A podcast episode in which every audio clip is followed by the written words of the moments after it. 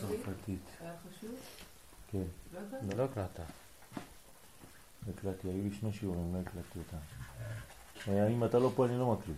אני גם מתבייש להוציא את המכשיר שם. אמרתי לך, אמרת זה אז זה בגטי, מה אתה לא עושה שם? בשבילי.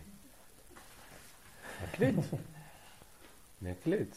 לא מה אתה רוצה שאני אעבור מצרפתית לעברית? אולי נלמד צרפתית. בסוף ת- תלמד, היא כבר מתחילה להשתפר בצרפתית. טוב. נס יציאת מצרים. חודש ניסן, כן, מתחיל בנון כפופה ומסתיים בנון סופית.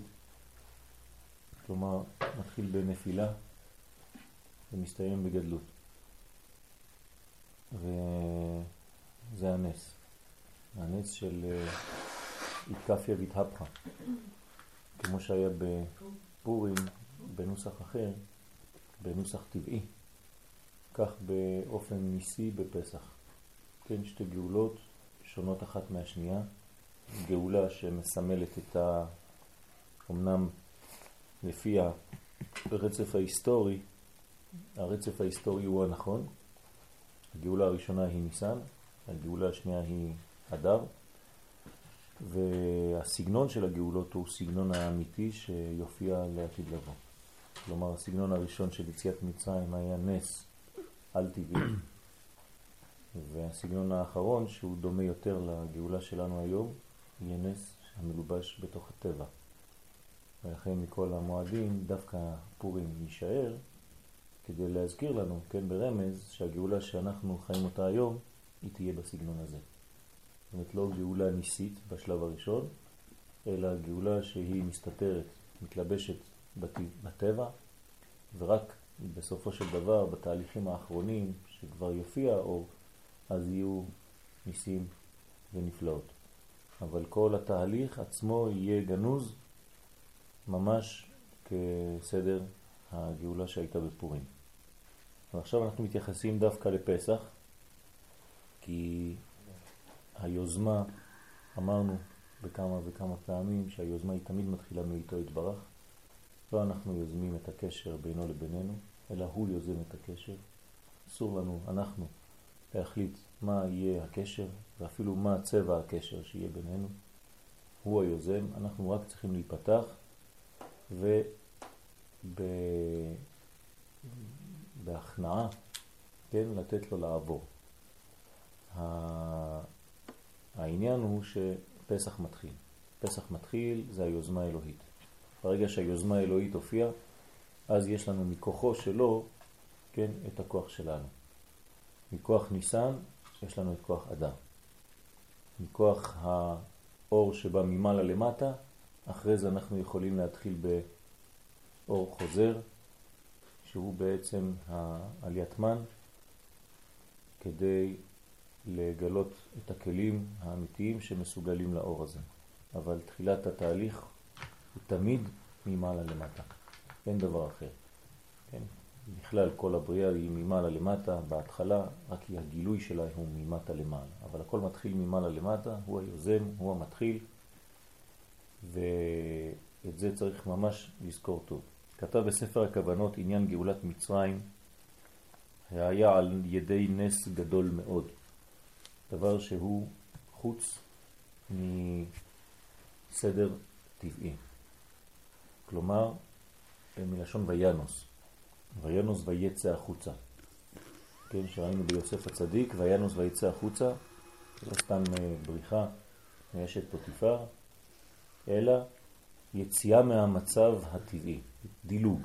כן, וינוס ויצא החוצה זה דילוג, לצאת החוצה מהמצב שאתה נמצא בו. אז אה, הוא פעל בעצם נס. יוסף עשה נס. יוסף יצא מהסיטואציה, ש, שהסיטואציה הייתה לכאורה כבר סגורה, הכל כבר אה, תקוע, נגמר הסיפור.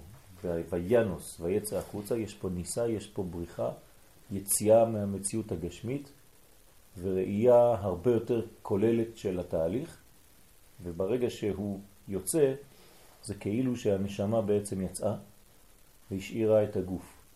ולכן, ותתפסהו בבגדו, היא תופסת אותו בחלק החיצוני. החלק הפנימי שלו כבר עלה מעלה מעלה, והביטוי שם זה נס. הוא כבר לא מלובש בטבע, כי הטבע הוא אצלה. בסדר? הלבוש הוא אצלה והוא יצא. ברגע שאדם יוצא, אז הוא רואה את כל המציאות הכוללת, כמו אצל אברהם אבינו, ויוצא אותו החוצה, אותו עניין. כן, יש מציאות כללית. ברגע שיצאת מהסיטואציה המאוד מאוד סגורה שלך וארבע אמות של הלכה שאתה נמצא בהן, אתה חושב שזה כל העולם, עולם ומלואו, הוא אומר לך לא, לא, לא, זה רק החלק שאתה רואה. אבל תדע לך שזה הרבה מעבר לזה, הרבה יותר גדול, הרבה יותר רחב, וכשאתה יוצא אתה יכול אפילו להביט השמיימה, כן, הבטה זה ממעלה למטה, כן, הבטנה השמיימה. ממטה למעלה. לא, ממעלה למטה. למטה זה הבט. כן, להביט זה ממעלה למטה. לכן הקדוש ברוך הוא, כן, מביא את אברהם למעלה מן השמיים. כלומר, מה זה השמיים? זה. מה זה למעלה מן השמיים? בינה. כלומר, הקדוש ברוך הוא לוקח את אברהם אבינו, מוציא אותו מהנהגת המשפט, שלפי הנהגה הזו, שהיא הנהגת של מידת הדין, אין לאברהם ילדים. אין לאברהם אפשרות להביא ילדים, לפי הטבע. אז אה, איפה כן? למעלה מן השמש. אין חדש תחת השמש, אבל מעל השמש כן יש חדש. אז הוא מביא אותו לעולם הבא, מדרגה של עולם הבא, ואומר, הבט מהשמיים. עכשיו אתה מביט ממעלה למעלה, למטה, ואז אברהם לא מסתכל ככה לשמיים, אלא ככה. כלומר, בעיניו של הקדוש ברוך הוא, כביכול. ממעלה למטה. ואז ברגע שאתה למעלה מן השמיים, אז אתה מחדש. כן, אתה מחדש מעשה בראשית, ואז במדרגה כזאת יש לך אפשרות להביא תולדות. תולדות זה לא רק ילדים גשמיים, אלא חידושים, אורות, מחודשים, מוחים לגדלות וכו' וכו'. וזה הבחינה של ארץ ישראל, שכשהוא מוציא אותו מן הרובד הטבעי, החסום, הסגור, הוא מביא אותו למדרגה עליונה יותר, ושם במדרגה הזאת משתנים כל הדברים, מתחדשים כל הדברים, ומשם יש תולדות תוצאות חיים. אין לך מה לעשות בחיים. אני לא נתתי לישון. תראי, אתם לא ישנים בלילה? מה לא קרה? נתתי לישון, רציתי, מה קרה לי? סליחה, תודה שהשתתפתי בחגיגות. השתתפתי, השתתפתי. איפה יאיר? לא בא? אה, לא. כן? הוא לימד היום, אז... אה, ברוך השם.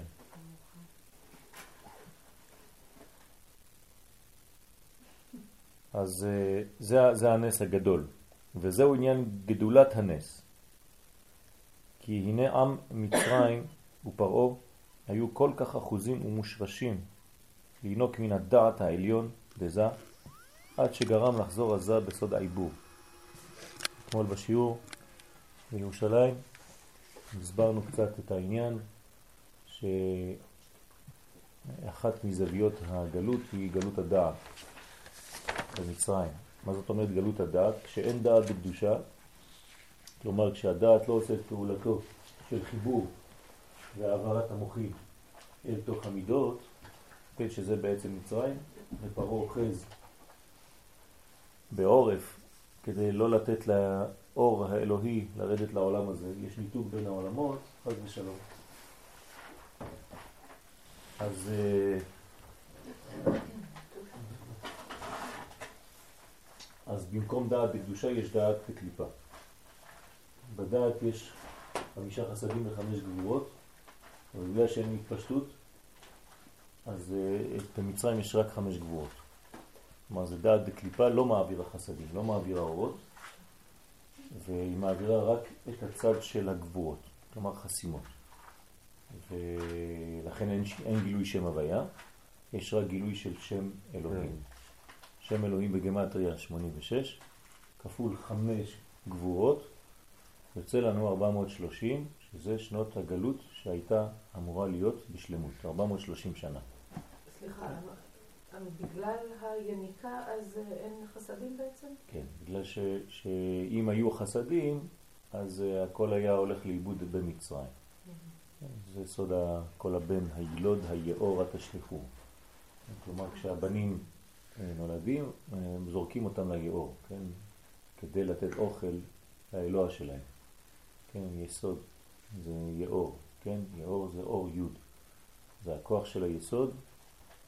רק יוסף הצדיק שם, הוא נמצא בתוך היאור, והוא חוסם שלא יהיה יותר מדי אחיזה. זה גם סוד אחר. על כל פנים, גונבים את הדעת של הזכר, אבל מבחינתם הם אין גילוי שם הוויה, יש רק גילוי שם אלוהים. ולכן צריך שיבוא הגואל, גואל זה משה רבנו, משה רבנו בגמטריה 345, והוא מתקן את חלק מ-430 שנה של גלות. אז עשינו 430 פחות גמטריה של משה, 345, יוצא לנו עוד 86. כלומר 85 עם הכולל 86. זאת אומרת שמתוך חמש גבורות, משה מיתק ארבע גבורות. נשארה רק גבורה אחת של 86, ואלו הן השנים שהייתה בהן גלות אמיתית במצרים ושעבוד. 86 שנה בלבד. בסדר? זה התיקון שהיה שמה, וראינו עוד כמה דברים. על כל פנים... הייתה לי שאלה על זה. שמה? על גבורות. כל, כל השיעורים שמעתי שגבורות ודין זה לא דבר. נכון. ומי צריך אותם? כשיש חסדים. אם אין חסדים... שם היה חמש חסדים. לא. אמרנו שרק הגבורות מתפשטות. אין חסדים. כשיש גבורות בלבד זה לא טוב. צריך חסדים ואז צריך גבורה מול, כן? כדי לאזן. אבל אם יש רק גבורות חזה שלום זה לא טוב. כמו שחסד בלבד זה לא טוב, כן, אז גם גבורה בלבד זה לא טוב. בדעת יש חמש גבורות וחמש חסדים. כן. זה מה שלקחו. מה זאת אומרת מה שלקחו? גלות מצרים זה גלות הדעת. כן, אבל... לקחת גם חסדים. זה, זה, זה דעת לא של קדושה. אם אין דעת בקדושה, אז מיד מופיעה דעת בקליפה. ודעת בקליפה היא תמורה, חס ושלום, לדעת של קדושה. בדעת של קדושה יש איזון, כלומר המוחין עוברים לתוך המידות, ודעת בקליפה לא.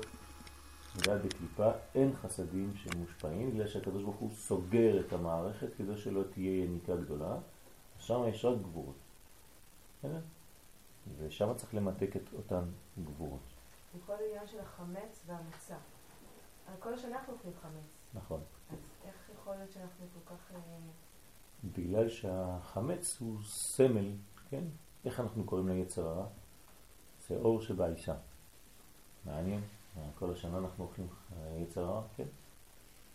בבית שני רצו לבטל יצר הרע, והסתבר ששום תרנגולת לא הייתה מטילה ביצה. כן, זה רמז. זאת אומרת שכבר לא היו ייחוד, לא היה שום דבר. היצר הרע של העריות, ו... וזה לא היה דבר טוב, אז התפללו כדי שזה יחזור. אמנם לא הכל חזר, כן? לפני זה היה יצר הרע יותר גדול, שאפילו אח ואחות היו רוצים להיות ביחד. היום אין כבר את זה. כלומר, האדם לא חושק באימו, כן, בסגנון הזה. כי, כי זה התנקה לנו מחז"ל. כן, מה נשמע רוזה? אנחנו בשיעור. ספרייה, כן. ספרייה, tu, tu, tu rentres dans la, dans la Hanaya de la Makolet. Oui, oui, non, non, plus haut que la pizzeria. Tu vas plus loin, et à gauche, il y a une Hanaya. Une grande Hanaya, où il y a la Makolet, où il y a le, tout le, le centre du phare. Tu vas voir ma voiture, elle est garée là-bas. Et quand tu arrives, tu m'appelles, je te sors quelqu'un qui vient te chercher. ביי. אז כן, זה גם, אנחנו ממתקים את זה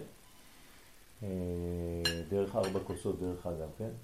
ארבע כוסות של יין, זה כנגד ארבע גבורות שהתמתקו. כוס בגימטריה 86. וזה התיקון של, ה, של העניין הזה, והכוס החמישית היא כוס של אליהו הנביא כנגד ה... והבאתי אתכם אל אדמתכם. ארץ ישראל, בניין בית המקדש. וכן, זה, זה המלכות, כן? אליהו כמה זה בגמטריה?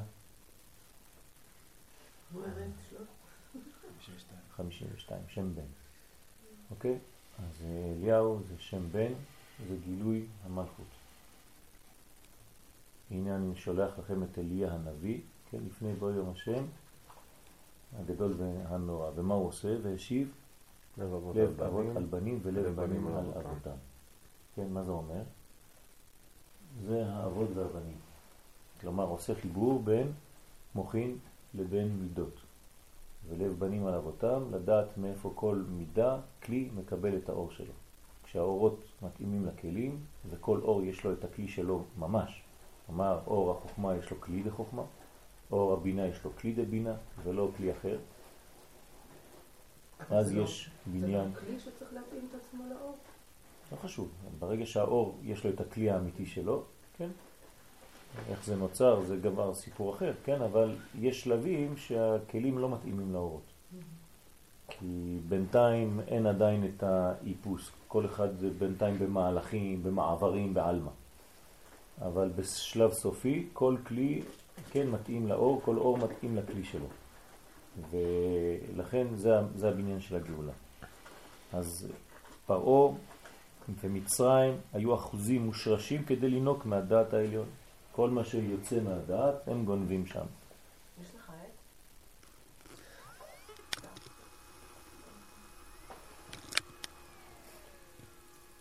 אה, עד שגרם לחזור עזה בסוד העיבור. למה הקדוש ברוך הוא? תסובבי, תסובבי. למה הקדוש ברוך הוא אה, גרם לחזור, לחזרת זה בתוך אה, עיבור? כדי שלא תהיה יניקה גדולה. אז הוא גו אימה, הוא חוזר בפנימיות אימה, כדי שלא תהיה יניקה לאורות שיורדים, ואז מצרים חס ושלום מתחילים להתפתח על חשבון עם ישראל. כן, אם עם ישראל לא מקבל, אז מצרים יקבלו חס ושלום. אז הקדוש ברוך הוא סוגר את הברזים, וזה חוזר גו אימה לתוך אימה, כן, בסוד העיבור. ג' כלילן וג'. אמרנו שזה תלת גו תלת, כלומר אה, נהי. וחגת באותה קומה. כלומר, כמו תינוק בתוך הבטן של אימא שלו, שהוא מקובל, כמו בפנקס, שזה גל- ג- תלת גו תלת, זה נקרא. שלוש בתוך שלוש, כלומר הרגליים והראש באותה מדרגה, מקופל, מקובץ, שהיא בחינת בתכלית המיעוט והגירעון. כלומר, זה השלב הראשוני של כל דבר, שעדיין אין התפתחות. כן, התפתחות היא אומרת שיש קומה שלמה, ראש תוך סוף. וכשאתה עדיין תינוק, עובר, אז אתה לא מגלה את המדרגה הזאת, אז הכל סגור. אז כשאדם הוא סגור, יש לו הכל בפוטנציאל, אבל הוא עוד לא פתוח. וכשאדם לא מרגיש טוב, הוא ישן גם כך. כשהוא מרגיש טוב, הוא ישן בפישוט ידיים ורגליים. זאת אומרת שהוא יותר פתוח. אז אנשים הפחדנים, אנשים שהם בדיכאון, אנשים שהם בלחצים, הם ישנים ככה מקובצים. קצר המצע מהשתרע, ככה כתוב. זה הפחדים של מלחמות, של כל מיני דברים כאלה. על כל פנים, הוא נמצא בתכלית המיעוט והגירעון שאין למטה ממנה. כלומר, עם ישראל במצב לא טוב. ו- ולפי הדין לא היו אמורים להיגאל. ולכן הקדוש ברוך הוא עושה חסד ופוסח. הפסיכה היא לא סתם פסיכה על הבתים, היא פסיכה על המצב המתדרדר.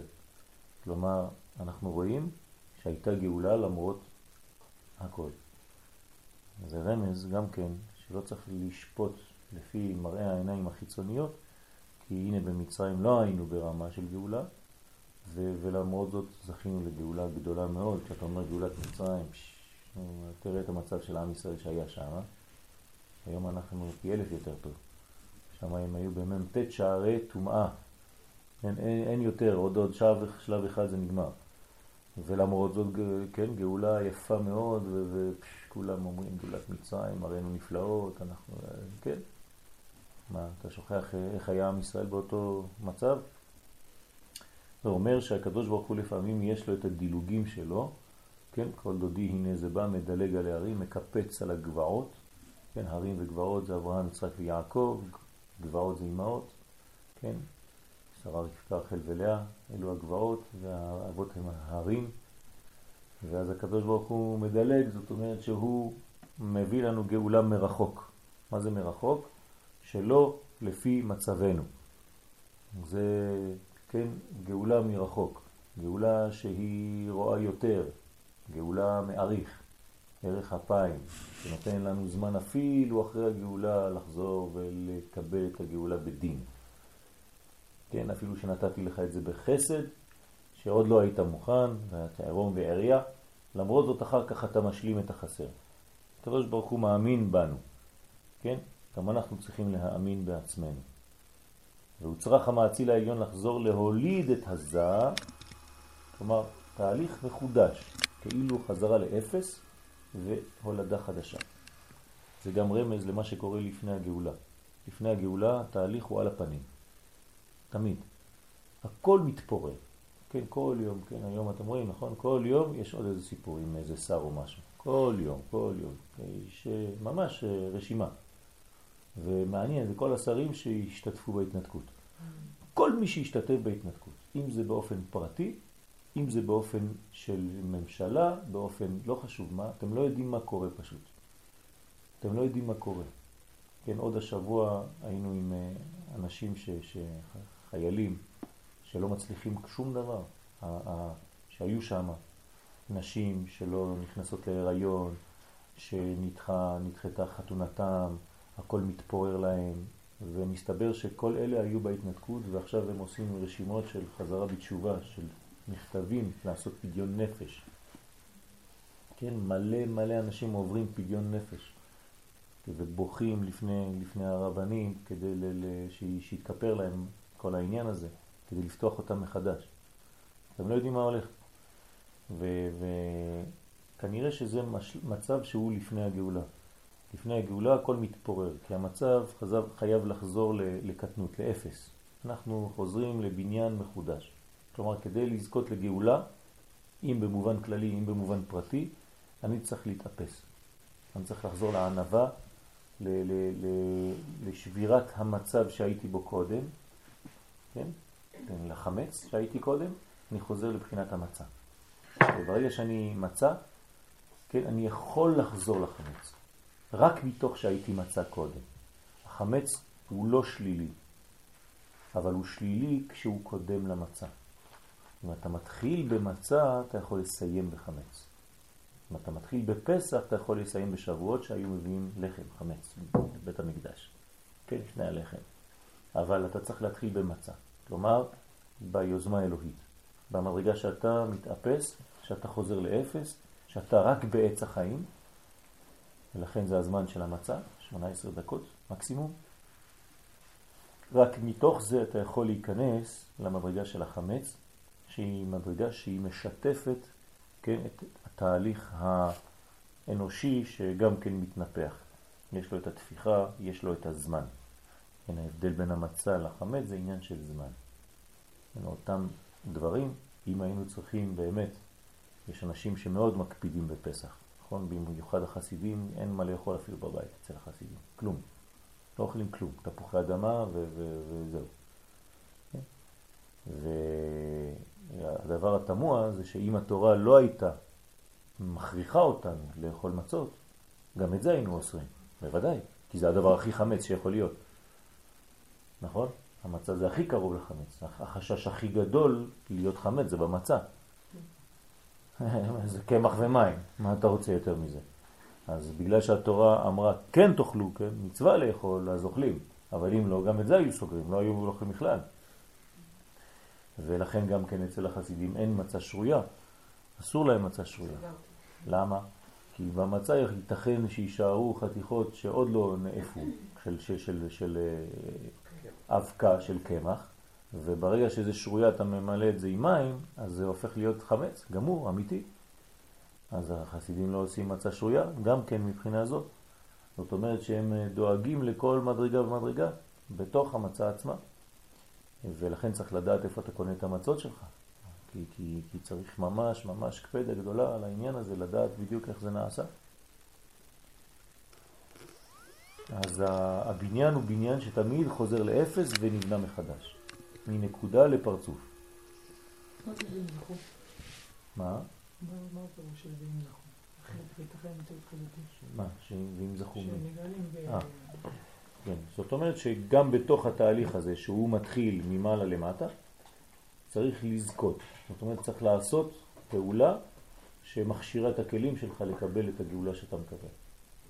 זה לא בגלל שהקדוש ברוך הוא, כן, אתמול התחלתי את השיעור בירושלים ככה, שזה לא בגלל שהקדוש ברוך הוא נותן לך גאולה, ש- שאתה נגאל. אתה צריך שיהיה לך את המכשיר לגאולה. וגם כשיש לך את המכשיר, צריך להדליק אותו. וגם כשאתה מדליק אותו, אתה צריך לכוון אותו לתדר. זה לא סתם, כן? הגאולה היא גאולה, זה שידור ישיר.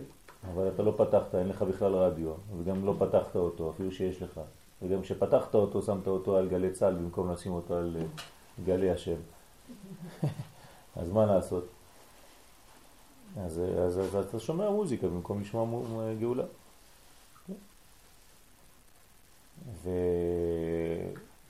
ולכן צריך להכשיר את הכלים, אז זה נקרא זכו. אומרת, בתוך התהליך עצמו יש זכו. זה לא זכו, יכול להיות אפילו לא בזכו שלם, אבל בתוך השלבים הקטנים, הפרטים, יש זכו, כן, בעיטה אחי שנה. בתוך כל פרט ופרט יש בעיטה אחי שנה. כמו שבתוך כל פרט ופרט יש זכר ונקבה, אז יש פרטים ופרטי פרטים שבהם יש זכו, לא זכו. כל מדרגה ומדרגה. זה מאוד מורכב. זה לא איזה בלוק אחד של זכו, לא זכו. כן, זה מאוד מורכב. יש פרטים קטנים שאנחנו לא מבינים אותם, ששם יש זכות ויש חובה ושם כן זכו ובגדול יותר לא זכו, אבל בפרטים הקטנים, כן, נקודות של אור קטנות מאוד ששם כן זכו. אז כמה שיותר זכו, כן, כמה שיותר האור שמתגלה הוא אור גדול יותר ולא שורף. אה, דרך אגב, ככה אתם מבינים למה זה נקרא ליל שימורים? כי ליל שימורים, אה, שצריך לשמור את מי? את עם ישראל, ממה? מהאור של הקדוש ברוך הוא. בגלל שאנחנו לא מוכנים ונגאלנו שלא בדין, אלא בדילוג, היינו אמורים להישרף. כליל. אז הקדוש ברוך הוא עשה ליל שימורים שממנו, כן, מהאור, שהיה אמור לשרוף אותנו. זה לא סתם מפרעה, ממצרים, אלא מהאור האלוהי שאורות גדולים בכלים קטנים. בדרך כלל זה שבירת הכלים, דבר כזה, נכון? ופה זה מצליח. הקדוש ברוך הוא עושה דילוג בכל התחומים שיכולים להיות. והדילוג הזה זה, זה מין פסיכה של... אה, שהקדוש ברוך הוא חס עלינו, על זה אנחנו אוכלים חסה. כן, המרוקאים, עדות המזרח, אוכלים חסה, כן, ב, ב, ב, בכל מה שירק, כן, אנחנו עושים חסה, וזה הסוד, שחס השם על עם ישראל, ככה כתוב בספרים הקדושים. כן, המרוקאים בדרך כלל הולכים לפי הסוד, כלומר עדות המזרח, באופן גדול, גם, ה, גם בגדד, כן, כל עניין של בן ישחי וכל אלה, כן, אותה, אותה שיטה. אחינו הספרדים. להוליד את הזה ולהגדילו בתכלית האחרון של ההגדלה, כדי שיתבטל יניקת החיצוני משם. אז צריך להתחיל לפעמים תהליכים מחודשים מההתחלה עד הסוף. כלומר, דבר שלא היית יכול לעשות כשהיית עדיין בבניין הישן שלך, אז סותרים את הבניין ובונים בניין מחודש. כן? איך קראנו לזה? סתירת זקנים, בניין. כן? סתירת זקנים, בניין. אתה סותר את מה שהיה לפני, זה נקרא סתירת זקנים, ומאידך, כן, יש לך בניין. היית אמור שיהיה לך סתירה, חורבן. לא. החורבן של השלב הקודם מאפשר את הבניין של השלב הבא. איך קוראים להר סיני? הר חורבן, הר חורב. כן, מה, מה זה הר חורב? ההר שאתה מביא שם תורה זה חורבן, שנשמור. כן, כן. חורבן של מדרגה קודמת ובניין של מדרגה מחודשת. ולכן תמיד לפני שלב של גאולה יש לך שלב של שבירה של המנגנון הישן. בלי השבירה הזאת של המנגנון הישן אתה לא יכול להביא גאולה. לכן אנחנו בראש השנה עכשיו, כן, חודש ניסן נקרא ראש חודשים, ראשון הוא לכם. בראש השנה אנחנו חוזרים, כאילו שוברים את כל מה שהיה עד עכשיו, חוזרים למצב. שלום רוג'ר. למה לא התקשרת? מצאת לבד? אשריך. אתה נראה צעיר.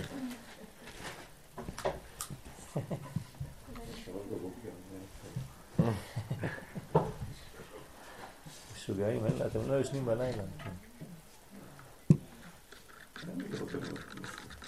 אה? טוב, אני כבר ידוע כמשוגע, מה לעשות? חס ושלום.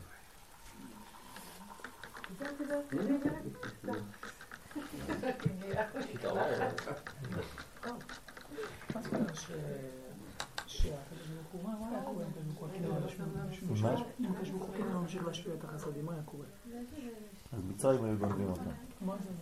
זה אומר שהשפע שיורד, כן, תתאר לעצמך, אני אתן לך דוגמה, אנושית לדבר הזה. כן, יש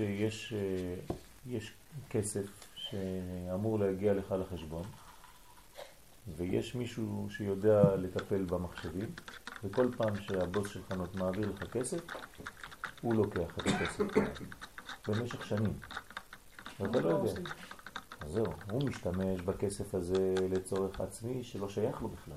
זאת אומרת, למדרגות של, של קליפות, של תאוות גשמיות, אותה אנרגיה רוחנית, במקום להשתמש בה בדברים רוחניים, מה הוא עושה איתה? כמו רשע, מה הוא עושה עם ה... מה זה רשע? יש לו נשמה, במקום ל... ל... להשתמש בה לצורך עליון, זה נשמה, הוא לוקח אותה ומשתמש, וזה כמו מנוע, אבל לצרכים, חז ושלום, של, של חיצוניות וגשמיות ורצון עצמי ודברים שליליים. אז חבל על כל השפע שיורד. אז מה עושה הבוס? כשהוא פתאום רואה את הדבר הזה, אומר, רגע, רגע, רגע, הוא דבר ראשון, אני כבר סוגר את החשבון הזה. כי כל פעם שאני מעביר, ההוא גונב לו. ודבר שני, כן, אני מוציא את האדם הזה, אני סוגר את החשבון הזה, ופותח משהו אחר. אז אם הקדוש ברוך הוא היה ממשיך את החסדים שלו בזמן מצרים, עם ישראל לא מקבל כלום. זה בסדר, ניחא. אבל מצרים מתחילים לגדול בזכות זה. אבל ברע, כן, אז זה, זה פה כבר הופך להיות דבר מסוכן מאוד. כן, האור, לא רק שהוא לא מגיע לישראל, הוא גם הולך ומגביר את קליפת מצרים, זה כבר אי אפשר. אז לכן הקדוש ברוך הוא סוגר את הברז, ואז בגלל שאין אור, אז מה קורה לזה? הוא חוזר לבחינת קטנות. הוא נכנס בעיבור בתוך אימה, וכשהוא חוזר לעיבור בתוך אימה, אז בעצם אין לו מוחין לגדלות, כי המוחין כבר לא יורדים, כן? כי הקדוש ברוך הוא סגר את הברז של המוחין, אז לא מצרים מקבלים ולא ישראל מקבלים. אבל מצרים לא מקבלים, בסדר, אבל מה, מה יעשה עם ישראל עכשיו? הוא, ימות, הוא יתייבש. אז הקדוש ברוך הוא שומר עליו בצורה אחרת. הוא מחזיר אותו כביכול בתוך מדרגה של עובר בתוך הבטן של אימא שלו. מה קורה לעובר בתוך הבטן של אימא שלו? הוא כבר לא מקבל מוחין מלמעלה, נכון? הראש שלו סגור, גם הפה סגור. הוא מקבל ישירות מהבטן, כן? כלומר, מה זה עיבור? עיבור זה שהעובר חוזר והמוחין שלו הם לא מוחין של עצמו, אלא מה שאימא. אז בינתיים זה הוא כאילו לא כלום. יש לו רק עטיפה רוחנית גדולה, כן? הוא שמור שם בפנים, בתוך בטן, והוא ניזון בשקט. עד שכל הקליפות כבר, שייבשנו אותן, אין להם כבר שפע, אז מתחילות ליפול, להתייבש, להתייבש, להתייבש, ואז הקדוש ברוך הוא מוליד את זה מחדש. וכשהוא מוליד את זה מחדש, זה נקרא יציאת מצרים. כן? אז היציאה הזאת ממצרים מאפשרת לעם ישראל לצאת, בלי שתהיה יניקה לחיצונים. כן? ולכן הכלבים, שהם עזי נפש, לא נבחו ביציאת מצרים. זה הרמז, זה הסוד. שבדרך כלל לפתח חטאת רובץ, נכון? ופה גם כן יש פתח. כי יצאנו ממצרים, אנחנו בפתח, אז היה אמור להיות שם על הפתח חטאת רובץ, מיידי. כן? ולכל בני ישראל לא יחרץ כלב לשונו. כלומר, היה שם שמירה, ליל שימורים הוא לשם. זאת אומרת, שעם ישראל שמור שם. על כל פנים זה לא בריאות, כן? זה עדיין אה, עובר, הוא אין לו מוכין מעצמו, אין לו בניין, הוא קטן, הוא בתכלית הקטנות. אז צריך להגדיל אותו מחדש. וכל התהליך זה הגדילה המחודשת של, של זה. זה מה שקרה במצרים. בסדר? אין שאלות? אז כדי לבטל את יניקת החיצוני משם, מחמת תוקף האור הגדול ההוא, ועל ידי כך יצאו מן הגלות. כן? והנה הגאולה יכולה לבוא רק כאשר הזה יהיה בגדלות שלו. עכשיו אי אפשר לגאול את עם ישראל בצורה כזאת. אה, מה זה מוחין? מה זה גאולה? זה מוחין. אם אין מוחין בגדלות, אין גאולה. מה אתם חושבים? למה כתוב בזוהר הקדוש בתיקוני זוהר, כן, בדה ספרה יפקול ישראל מן גלותה ברחמים? למה דווקא דרך הסוד, לימוד הסוד, יצאו ישראל מן הגלות ברחמים? אנשים לא מבינים את זה היום, כן? במסגרות הלימוד לצערנו לא הבינו את זה עדיין שצריך להכניס לימוד סוד בתוך סדר היום. כי הם לא מבינים מה, מה הולך בתהליך, הם עדיין תקועים במצבים ישנים כן? ולא משתווים לדור. כלומר, אתה יכול להיות במנגנון כל החיים שלך, וכל אחד בעבודה שלו, וכל אחד בחיים שלו. כן? אה, לא חשוב באיזה מקצוע. אני יכול להיכנס לסטודיו שלי, ואני רגיל לציורים שלי כבר 20 שנה, וכל הזמן אני חוזר על אותה פעולה. לא מתחדש, לא כלום, כן? האמת שאני רק מתיישן. כל העולם מתקדם, ואני נשאר עדיין תקוע במה שהייתי עושה לפני 20 שנה. רופא אותו דבר, יכול להיכנס ולחשוב שהוא כבר מסודר, והוא לא מתחדש, הוא לא מחפש דברים חדשים, להבין דברים חדשים, לעזור, לרפא. ומכונאי, וכל אחד במקצוע שלו, וגם בלימוד תורה. אותו דבר, אתה יכול להיות סגור בתוך מערכת שכל החיים שלך אתה חוזר על אותה מערכת כל שנה. זה לא ככה. צריך להיזהר מאוד, ומדי פעם, כן, וינוס ויצא החוצה. תסתכל על הדור. אם אתה לא מבין שאתה צריך להשוות את עצמך למה שקורה היום, אז אתה ליד. אתה לא במנגנון. אז זה נקרא קבלת מוחין. אתה צריך מוחין חדשים, חידוש, התחדשות של מוחין. אם לא, אתה, אתה, אתה זקן. אתה זקן, וזקן אה, בסדר, זה טוב, הוא קנה חוכמה, אבל הוא קנה, זה בעבר. אם אתה לא יניק בהווה, כן? וכל רגע אתה מתחדש, אז אתה תקוע. אתה תקוע במסגרת, אתה, זהו, נגמר. אז לכן צריך כל פעם לחזור מחדש, להיבנות מחדש. והמוחין זה החוכמה, הבינה והדעת. זה הזוהר. כן, זה לימוד הזוהר. הזוהר בא מפה. כלומר, לימוד הפנימיות בדור האחרון. כן, הדור האחרון זה פה. אנחנו פה. כן, בנאי. כן, חז ושלום שלא יהיה נהי. כן, נהי בכי תמרורים. אז אנחנו בנאי. נאי זה נצח הוד ויסוד. כלומר, ניצוח ו... מה זה הוד? הודה? אה? הודה? לא. כן. יש, יש הודיה, יש בניין של, של, של הוד, כן? של יופי. הוד זה הוד. כן, של פאר. ויסוד, מה זה? תענוג. כן, כך אומר הבעל שם טוב, זכותו תגן עלינו. כן, הוא, הופך את, ה, את המידות ל... במציאות בחיים שלנו, מה כל מידה ומידה אומרת. אתה לומד קצת בעל שם טוב. וואי וואי וואי, זה הכי חשוב זה. בעל שם טוב זה משהו, משהו. צריך ללמוד בעל שם טוב. בעל שם טוב זה ה... זה הדבר, כן, שלנו היום. הרבי מקומרנה, כן, כל מה שהוא כתב זה הבעל שם טוב. כל רגע הוא מזכיר את הריבש, כן, הריבש, רבי ישראל בעל שם. וזה הבניין. אז הוא שם מביא לנו את כל הבניין הזה שתמיד צריך להתחדש. מה זה חידוש? זה מוחין, מוחין חדשים. הלכת לישון, הלכו המוחין. אתה קם, המוחין חוזרים. במצרים הלכנו לישון במשך תקופה כדי לא לתת למצרים לינוק, כן? זה יכול לשמש לכם גם כן ברפואה. למה אדם שהוא בדיכאון הוא הולך לישון? תמיד הוא רוצה רק לישון. כי המנגנון שלו הפנימי אומר לו, כשאתה ער, אתה נותן יניקה לחיצונים. אז לך לישון. לא אתה תקבל, אבל גם הקליפות לא יקבלו. אז הוא הולך לישון ומתנתק. ברגע שהוא מתנתק זה עושה לו טוב. כי המוחין שלו כבר לא משפיעים לחיצוניות. כל פעם שהוא ער, הוא רק בדיכאון יותר. אז הוא מעדיף ללכת לישון. אם הוא היה יכול שלא לקום כבר, הוא היה לא קם. כן? השם ישמור. כן? אבל אנחנו צריכים להחזיר אותו לחיים ולהשפיע לו מוחים, להחזיר בו את הצלמים, וברגע שהצלם נכנס, שהאורות הגדולים נכנסים, אז הוא קם לתחייה. זה נקרא תחיית המתים. תחיית המתים זה שהמוחין חוזרים. התהליך של תחיית המתים שקודם לגאולה, זה לא שהולכים לגבעת שאול ורואים אנשים שקמים מהקברים. אתה מזיז אבנים שם, כן? זה לא וולט דיסני, כן? תחיית המתים זה מה שאנחנו עושים עכשיו. זה השלב שקודם לגאולה, שבכל ארץ ישראל, ברגע שאנחנו עכשיו מדברים, בכל חור יש לימוד. כן? אפילו במערות אשר בסלע, מייללות רוחות. כן?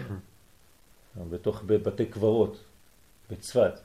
היינו השבוע שם, בתוך החורים, בתוך כל חור יש לך נרות, אתה שומע תפילות ולימודים. כן, מאיפה זה בא? זה, זה, זה דבר מחודש, שתדעו לכם, זה דבר מאוד מחודש. היום כל, כל אדם שני מדבר לך על, על ספירות ופרצופים. ו... מה זה היה לפני 15-20 שנה? היית פותח את הפה, היו קופצים עליך כולם. וואי, אתה משוגע, אתה לומד סוד. היום אתה אומר, וואי, אתה משוגע, אתה לומד פשט. כן, עולם הפוך ראיתי. זאת אומרת שיש פה בניין שמתחדש. זה נקרא המוחים, זה תחיית המתים. המת הוא אדם שלא מקבל מוחים מלמעלה, אלא הוא כאן. בעץ הדעת טוב ורע. ותחיית המתים זה כשחוזרים לעץ החיים. עץ החיים זה מצה. עץ הדעת טוב ורע זה חמץ. כתוב בזוהר הקדוש שהאדם הראשון אכל חמץ בפסח. זה העניין. זאת אומרת שבמקום להיות בעץ החיים הוא ירד לעץ הדעת טוב ורע. אז אנחנו צריכים לחזור לעץ החיים וזה החידוש, זה הגאולה. הגאולה לא, יכולה לבוא רק כאשר הזה יהיה בגדלות שלו. מה זה בגדלות? שלמות, עשר ספירות. למה אתם צוחקים? צוריאל אוכל לבד את העוגה? לא, ביקשתי עוגה, אז הוא אומר, מה זה... הוא מצייר, הוא מכין ציורים. אותה. זה לב שבור. כי הוא השורש לכל ההנהגה של התחתונים. כן, זה, זה ומלכות, זה הנהגת התחתונים, כן? שני אלה הנהגת התחתונים, אבל הם מקבלים מהמוחים, זה י' אנחנו בהנהגת ו' כן, ו' זה העולם שלנו, בגמטרי 11, ו' כלומר התיקון שלנו זה ב-11. אה, זה לא פשוט, ה-11 זה... מה? לא הבנתי. מה לא הבנת? מה, מה, לא הייתי פה לרגע. אז תהיי פה. י' זה המוחים, זה העולמות העליונים. מה שמנהיג את העולם הזה זה ו"ק. כלומר, זה עיר אנפין ומלכות. ושם העבודה שלנו, זה נקרא תיקון המידות. בסדר? הו"ק זה בגמטרי 11, לכן יש 11 סממני קטורת כנגד 11 ארורים. כן, ארורים. כל הבניין הקשה הוא בו"ק. ולכן צריך למלא את הו"ק מי"ק. וזה בניין, זה הגאולה. גאולה זה כשיש מוחין י"ק שנכנסים לתוך ו"ק. זה גאולה. מה זה אומר בחיים שלנו? כשאתה מקבל אורות גדולים בכלים מתאימים. אז אתה צריך להכין כלים ואורות שיהיה לך, ולא להסתפק בו"ק לבד. וכאשר הזה אינו בגדלות, כן, אין בו כוח ההנהגה. זה, זה אותו עניין. אתה רוצה להיות מנהיג, אתה רוצה שתהיה בך כוח, שיהיה בך כוח ההנהגה, להנהיג את התחתונים, אתה צריך מוחין. כן? מה, מה, מה אמר רבי אלעזר בן עזריה? הרי אני כבן 70 שנה ולא זכיתי, כן, שתאמר יציאת מצרים. מה זה כבן 70 שנה? אמרו לו, אתה עכשיו ראש הסנהדרין, הוא נכנס לבית ומסתכל לאשתו, תראי מה, אני דומה לאיזה צעיר כזה, אף אחד לא מסתכל עליי. אמר לו, אשתה, אל תדאג, בעזרת השם, יהיה לך, תלך לישון, כן, יתחדשו לך המוחים. מה זה לך לישון? זה אותו עניין. כלומר, תתבטל, ואז תתחדש במוחים חדשים. זה הסוד. אז עכשיו הוא כבן 70 שנה. אפילו שהוא לא בן 70 שנה, הוא כבן 70 שנה. וכשהוא כבן 70 שנה, כן, הוא גלגול של מי? רבי אלעזר בן עזריה. מה? שמואל הנביא. שמואל הנביא. לכן הוא באמת היה בגיל 52, שם בן. כן, יש שם סוד גדול. אה? כן, נכון. אז זה, זה הבניין, זה בניין אה, של, של מוחין חדשים, של התחדשות. איך אתה מקבל מוחין? מה זה, אני מחליט לקבל מוחין ואני מקבל מוחין? איך זה עובד? המוחין מגיעים כשעברת דרך שלב של אפס. כל עוד ואתה לא בשלב של אפס, המוחין לא יכולים להגיע. כלומר, יש תהליך שמאפשר כניסת המוחין ברגע שהתבטלת. אם אתה לא מתבטל, המוחין לא יכולים להיכנס. ורק הביטול, זה פרדוקס, כן? גורם למוחין חדשים שמתחדשים אצלך. זה נקרא כוח ההנהגה. ואכן כדי להביא לתיקונו, היה צריך שהזה יגדל לפי הסדר הזה. שיצא מהעיבור ליניקה, זה נקרא קטנות א', ממצב של יניקה למצב של גדלות א', אני לא נכנס עכשיו לפרטים, כי אם הייתי עושה לכם את המבחן עכשיו, את יכולה? את זוכרת מה זה גדלות א'?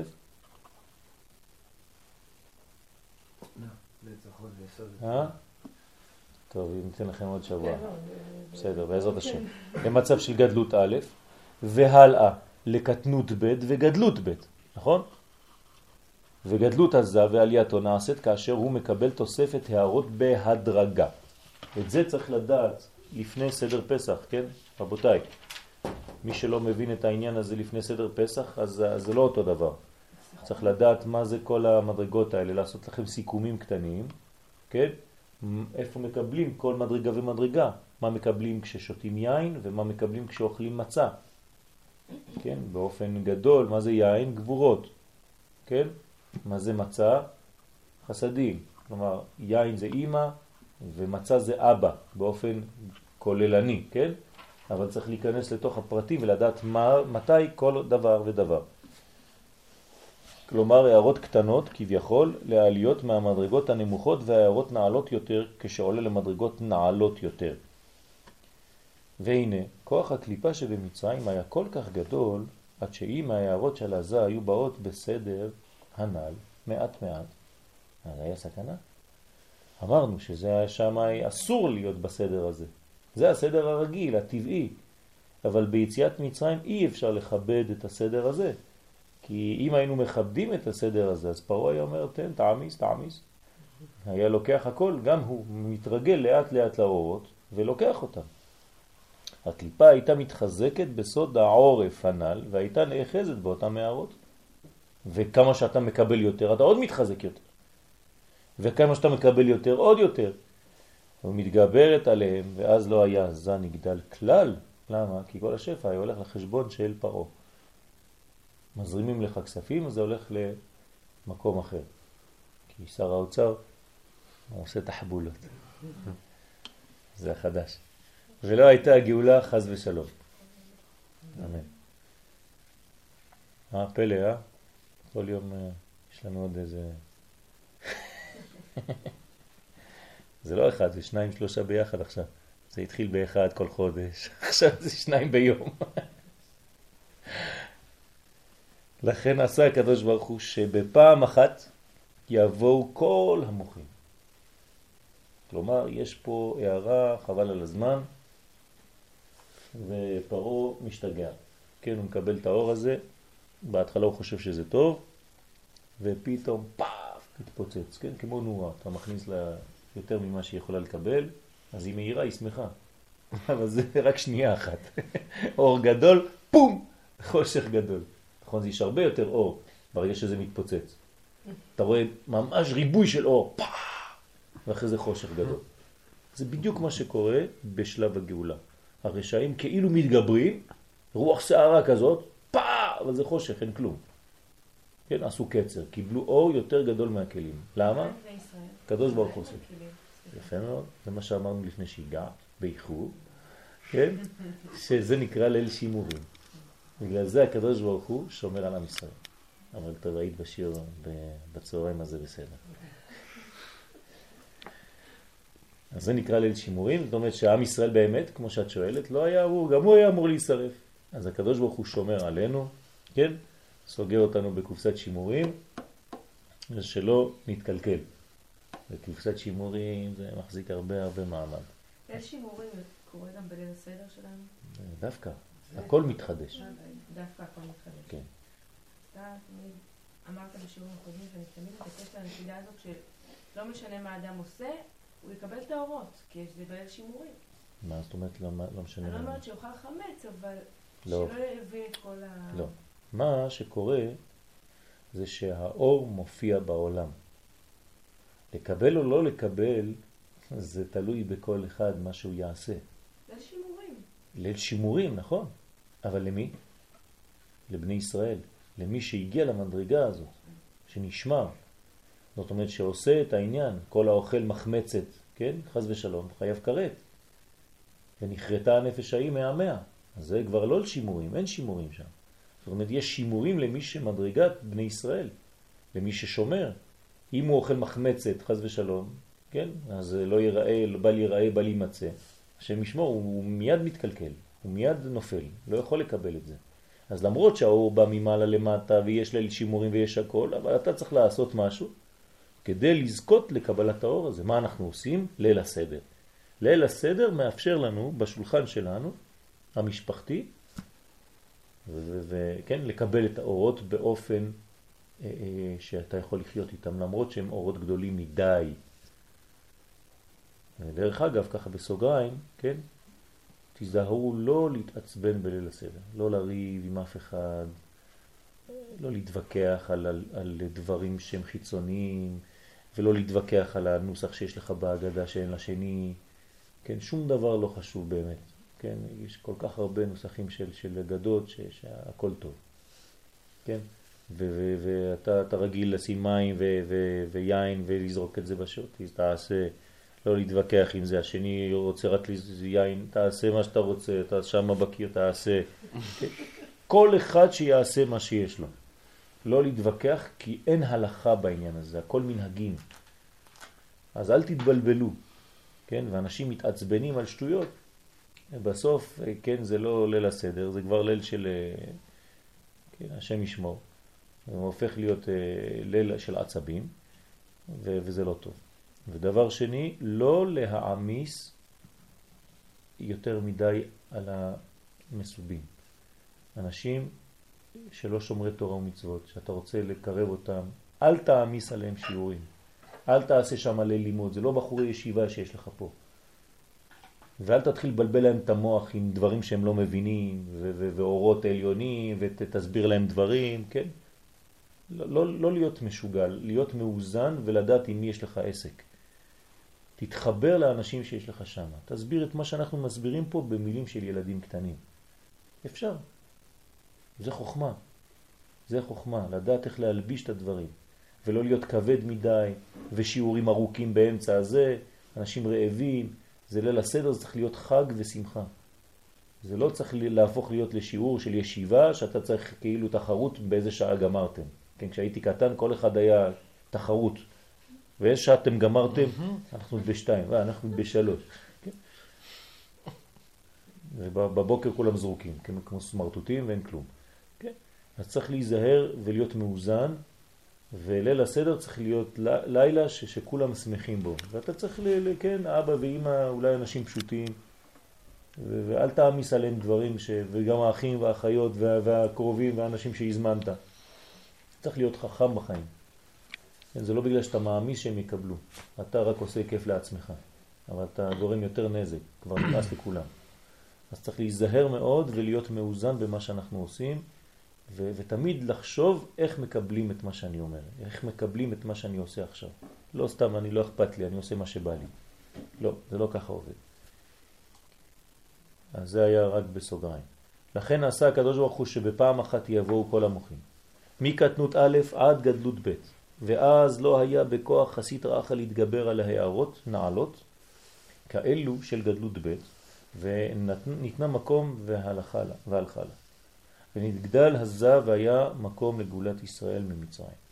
כלומר, אה, גדלות, מוכין, קבלה גדולה מאוד של, של אור זוהר הקדוש שהיה ב, בלילה הזה. כן, כולם באותו לילה קיבלו אורות גדולים. האמת שאם אנחנו חוזרים לתהליך, כמו שאת שואלת מור, כן, בליל הסדר, אנחנו אמורים להיות כולנו במדרגה של מקובלים גדולים.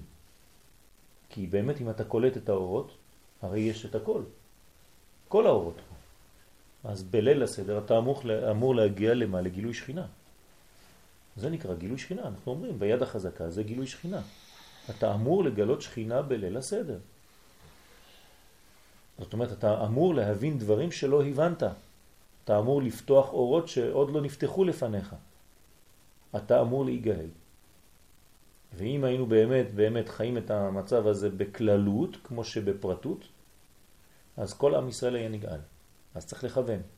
לכוון על כולם, לעשות ברכת המזון בכל רם, גם בסוף, כדי שאלה שלא יודעים לברך ברכת המזון, תוציא אותם ידי חובה. כן, ולא לעשות כל אחד לעצמו, כן, כולנו מסובים. אז צריך לדאוג לכולם, בפשטות, אבל גם כן לדאוג לכולם. לא על ידי מלאך ולא על ידי שרף. כלומר, אין פה אמצעים. הקדוש ברוך הוא בכבודו ובעצמו, אורות גדולים מאוד, שם י' כ' ו' כ'. הנה, כפי שהבאנו לאל, גדילת הזה נעשית על ידי תוספת הערה. וכאן, כדי להגדיל את הזה בבת אחת, הייתה צריכה הערה גדולה מאוד לבנות אותו. ואכן הערה זו באה לא על ידי מלאך ולא על ידי שרף, הוא פה כותב, ולא על ידי שליח. אנחנו אומרים, ולא על ידי השליח, לפי נוסח ספרד. למה? כדי שיהיה לנו ראשי תיבות, משה. מלאך, שרף, השליח, זה משה. כלומר, גם לא משה זה שגאל אותנו, אלא הקדוש ברוך הוא בכבודו בעצמו. ולכן באגדות ספרד, תשימו לב, כתוב לא שליח, אלא השליח. כי אם ההערה הייתה באה על, יד, על ידם, היו הקליפות אוחזים בהם. אין אפשרות לבן אדם גדול ככל שיהיה, אפילו משה רבנו, כן, עליו השלום, אה, ש, ש, שיוכל לעשות את העבודה הזאת. אז הקדוש ברוך הוא עושה את זה לבד, כן? אין עוד מלבדו. זה, זאת המדרגה שמתגלה בלילה הזה. זה מה שזה אומר, כן? אין עוד מלבדו. אלא הקדוש ברוך הוא בכבודו ובעצמו, כלומר עצמות. עצמות זה הוויה, עצמות השם. צוריאל, אל תדאג, זה בסדר. תכננת את זה אחרי הצהריים, שתהיה קצת עייף בלילה. אבל ברוך השם, יש קצת מקיפים, זה טוב. דהיינו עתיקה קדישה, סוד מלכות דאק. אתם מבינים מה הולך שם? מי מופיע? עצמותו התברך. כן, אנחנו לא מדברים על עצמותו התברך הממשית, כן, כי את זה אנחנו חז ושלום אסור לנו לדבר בכלל, אבל מדרגה שהיא די טובה, לא? כן, עתיקא קדישא, מלכות דא"ק, לא רע. כן, מלכות דא"ק זה לא רע, ברוך השם, זה מה שמתגלה בליל הסדר. מלכות דאדם קדמון. מלכות דא"ק זה הרדל"א. אה? לא. לא. בתוך המלכות דא"ק, אז החלק העליון נקרא רדל"א. כן? אז, אז שם זה מה שמתגלה. אז אל תבלבל את המוח של האנשים שם, תגיד להם, עכשיו זה רדל"א, מלכות דא"ק וזה, כן? תגיד להם, יש היום אור גדול, אור שמאפשר לנו לראות ברור. כן, איך אני יכול לתרגם את הדברים האלה בפשטות? אז תגיד לאנשים שיושבים איתך, כן, כשאתה רואה ברור בחיים שלך, כשאתה יודע לאן להתקדם, יש לך GPS בחיים, כן? לא חומרי, רוחני, שאומר לך בדיוק ימינה, שמאלה, שמאלה, ימינה, כן?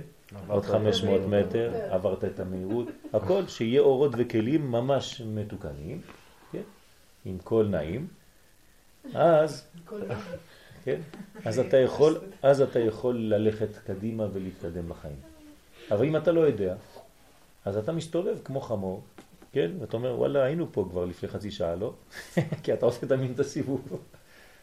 אתה לא מתקדם. אז אתה צריך GPS רוחני, כלומר מוחין. זה המוחין, שזה מדריך אותך, כן, באורות, בקולות ובראייה, כן? זאת אומרת, אתה רואה בדיוק לאן אתה הולך, יש לך מפה כללית של השטח, יש לך סליל שמסביר לך, מדריך אותך בחיים, זה נקרא אורות. ככה צריך להסביר את האורות. אז אתה צריך להגיד לאנשים שיושבים איתך בליל הסדר, תנצלו את הזמן הזה, כן, להבין את תוכן התקופה שאנחנו חיים בה. לא להיות כמו איזה, כן, אחד נכנס בתוך הסדר, כבר לא יודע מה לעשות, אלא להבין את מהות הזמנים ואת מה קורה עכשיו בליל הסדר הזה. להסביר להם למה אנחנו, כן, מדברים על אורות גדולים של גאולה. מה זה גאולה? בגדול, כן, בלי להיכנס לכל הפרטים. אבל אנחנו יודעים שזה עתיקה קדישה, מלכות דעת. להגיע למצב של שקיפות. כן, בדיוק. זכות. ועל מדרגה זו נאמר, אני השם. אז, אז, אז תדרוש שם, דרשה קטנה, כן, דקה, לא יותר. חצי דקה, שלושים שניות, מספיק. במצרים לא יודעים את י' כ' ו' כ'. במצרים יודעים רק אלוהים. אלוהים זה טבע. מי שחי בטבע ולא מבין שיש משהו מעבר, אז הוא תקוע. במצרים התגלה מה שמעבר לטבע. זהו, ממשיכים. זה מספיק לאנשים. כי אני, כן, רומז למלכות. כן, אני. יש אני ואתה. כן, רק אני, אני ואתה. כן, מה למעלה, מה למטה. רק אני, אני ואתה. כן, זה מלכות. כן, אתה יודע שהוא היה בחור ישיבה.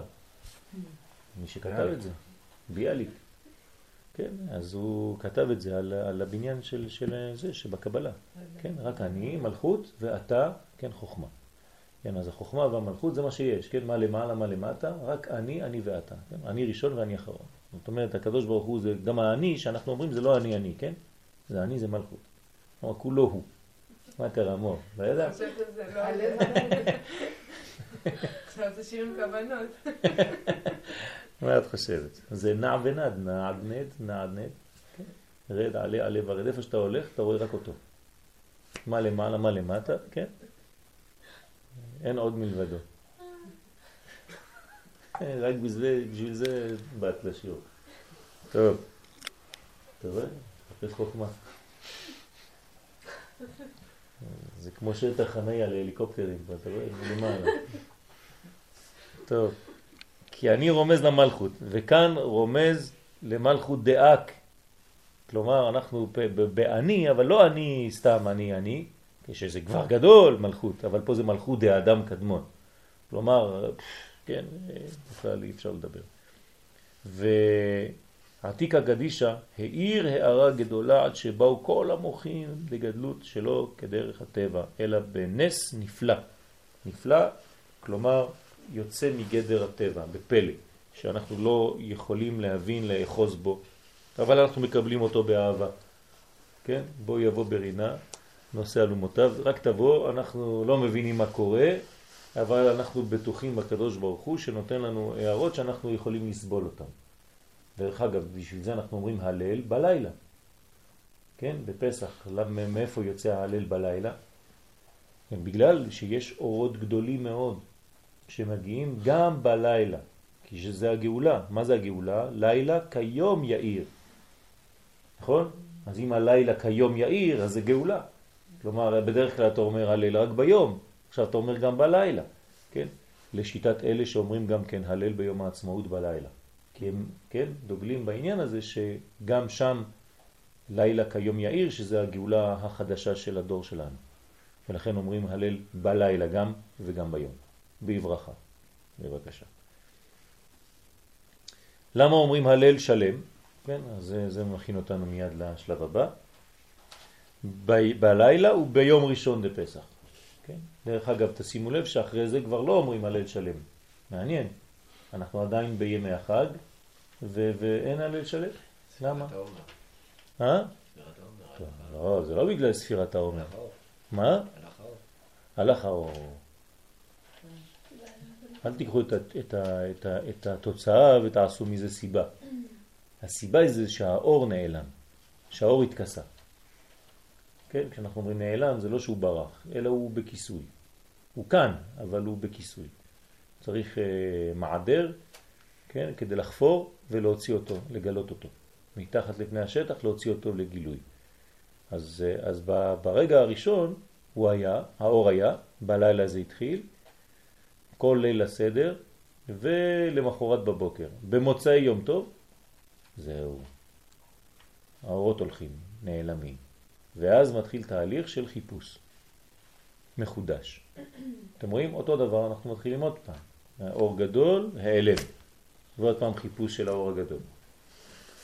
וזה לשון הרמח"ל.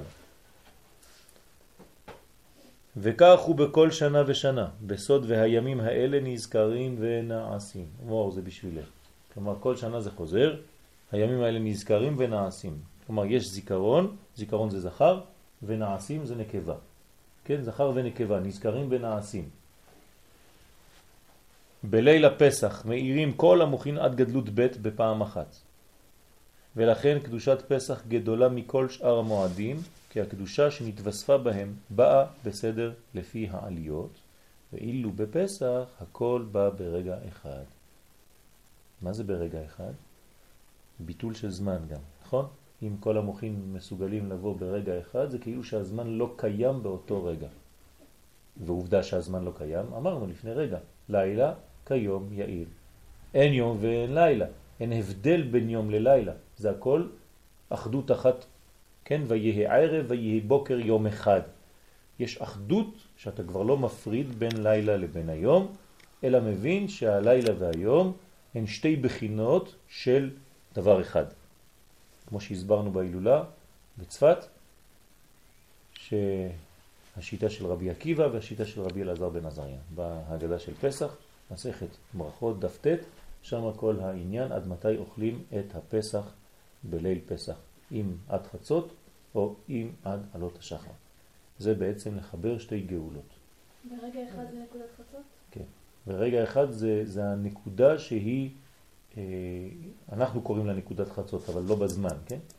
זאת אומרת, נקודה שהיא, שאתה תופס את הכל, יש לנו הבזקים כאלה בחיים, נכון? הם לא נשארים הרבה זמן, לצערנו, אבל פתאום משהו נפתח, אתה הבנת הכל, ועוד פעם סגרו לך. ואתה אומר, וואי, כן, תפסתי משהו ופתאום נעלם לי. כן, אז בליל פסח זה מה שקורה בדיוק. פתאום פותחים לך, אתה מבין הכל, ואתה אומר לעצמך, חבל שלא היה לי איזה מכשיר כתיבה, הייתי כותב. לפעמים יש לך חידושים, אתה לא יכול לכתוב אותם, ואחרי זה הם נעלמים. כן? אז צריך לדעת גם כן לשמור על כל הדברים האלה. ביום טובה, היה בטוב. אנחנו אומר שלמה המלך בקהלת זין. כן? ביום רעה, ראה. את זה לעומת זה עשה כן? זאת אומרת שכשיש לך זמן של מוחים וגדלות, היה בטוב. תשמור את זה, תדע לדרך. אל תאבד את זה.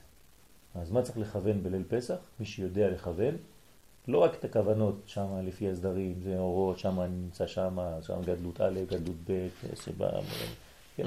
זה יכול להיות טכני מאוד. אז זה לא מה שחז"ל, כן? זה ההבדל בין הכוונות היבשות לבין הכוונות של הריבש. הריבש רוצה שתחי את מה שאתה עושה. לא רק שתהיה מתמטיקאי ותדע, יש לך רשימה, טוב, פה יש לנו גדלות ב', אוקיי, אז עכשיו, טוב, גדלות ב', אז אני חושב אני בגדלות ב', כן, ההסב הזה, זה טכני, זה מתמטי. שתהיה חי את מה שאתה, זה מדרגה, זה לא סתם, זה מדרגות. זה יותר כמו רצון כזה, לא? כן, כן, כן. זה לא סתם אתה, אתה פה, כן, הולך לפי, זה טוב, זה מדרגה, אבל זה עדיין לא לחיות את זה, להרגיש את זה, ממש ל, ל, לבנות, זה בניין, בניין אמיתי. על כל פנים, ברגעים האלה אתה צריך לשמור צד על הדרך, כי אתה יודע שאו-טו-טו האור נעלם בלילה שאחרי. אז בליל הסדר תהיה חכם, ביום טובה היה בטוב. כלומר, עכשיו זה יום טוב, אז זה יהיה בטוב ותשמור לך צדה לדרך לימים שקצת יותר חשוך אחר כך, של ספירת העומר. ואם תיקח את המוחין טוב טוב טוב, תאגור, תן, תיק מלא מוחין בגדלות, תשמור אותם. למרות שזה נעלם בגדול, אתה עושה מאגר כוחות של מוחין. וזה הזיכרון. ואילו בפסח הכל בא ברגע אחד, כמו שהיה בפעם הראשונה ביציאת מצרים. ולכן אומרים הלל שלם בליל פסח. כן, מה ההבדל בין ליל ללילה? לא כתוב לילה שימורים, אלא ליל שימורים. מה ההבדל? קודם חצות ואחר חצות. ולכן זה אומר לנו שאנחנו צריכים לגמור את הכל לפני חצות. ולא לחשוב שאתה חכם גדול ועשית עד יותר. כן? קודם חצות אתה צריך לגמור הכל. אתה רוצה ללמוד? אין שום בעיה, תלמד עד הבוקר אחר כך. כן, עם אלה שבאמת יש להם סגולה והם מסוגלים ללמוד ולא מתעייפים ולא ולא ולא. אבל כל האנשים הפשוטים, תשחרר אותם כמה שיותר מהר, שלא תכביד עליהם, שיהיה להם כיף, שפעם הבאה ירצו לבוא עוד פעם, ולא יגיד וואי וואי וואי, זה אצלו אני לא הולך, הוא משגע אותנו, יש לו יהי רצון של רבע שעה לפני שהוא מתחיל לעשות משהו, אחרי זה עוד כוונות של זה, שם ירחם, זה עונש, כן? אם רואים אותך כעונש, יש לך בעיה. אני לא צוחק, זה, זה, זה אמיתי. צריך להיזהר מאוד. הוא אומר, הוא אדם, אה, ברוך השם, הוא לומד הכל, יש לו הכל, אבל כשאתה חי איתו, אתה, אתה רואה שזה סדר פשוט, כאילו לא קרה כלום. כלומר, הוא לא מכביד על כולם את מה שיש לו הוא.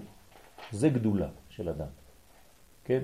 תעשה על עצמך אה, מה שאתה רוצה, אבל אל תעשה את זה על אחרים. אל, אל תקפיד על אחרים ואל אל, כל, ה, כל החומרות שאתה עושה על עצמך, אל תעשה את זה על אחרים. תעשה חומרות לעצמך אם אתה רוצה, אבל אל תעשה חומרות לאחרים ואל תהרוס להם את, ה, את השמחה הפשוטה. כן? כי גם זה חשוב, שמחה פשוטה של אמונה פשוטה. וזה לשונו בספר הכוונות.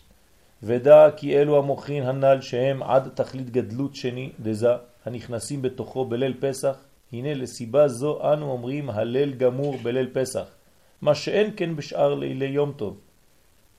וכיוון שהם מתקיימים בו כל הלילה וכל יום א' דפסח, כלומר כל הלילה וכל היום שלמחרת, עד מוצאי יום טוב, לכן אומרים הלל גמור ביום א' דפסח, עד כאן לשונו. מה ההלל? הוא ההלכה למעשה של האור. אני, אני מבטא את גילוי האור על ידי קריאת ההלל. כלומר, להלכה, כן? במציאות, עצם העובדה שאני אומר הלל, זה אומר שהאור נמצא. אני חוזר על אותו הלל אפילו בהגדה של פסח. גם בהגדה של פסח יש לי הלל. כן? ועוד פעם אני חוזר לאותם סוגריים, כן? שלא יברחו לך לפני הכוס השלישית והרביעית, כי כבר נמאס לכולם, ברכת המזון אף אחד לא עושה, כולם כבר קמים והולכים, ואתה נשאר לבד וקורא אחת גדיה כמו משוגע. כן? אז גם זה, כל זה צריך להיות באיזון, כדי שכולם יהיו ביחד. כן? ואם לא אמרת גדיה זה לא חשוב, לא כל כך חמור, אל, אל, לא קרה כלום. כן? אבל תעשה את הדברים באיזון, כדי שכולם, כולם ילכו עד הסוף, עד ההלל ועד הכל, ועד בכלל. ת, ת, תנצלו את זה, כי עוד מעט אנחנו כבר לא קוראים את ההגדה הזאת, אז זה אחת הפעמים האחרונות שאנחנו קוראים את ההגדה הזאת. כן, עוד מעט תהיה הגדה חדשה.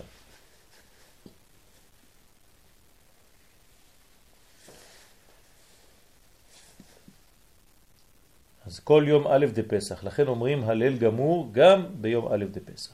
והמוחין הללו באים בסדר הזה. עכשיו אנחנו רוצים להבין איך המוחים מגיעים.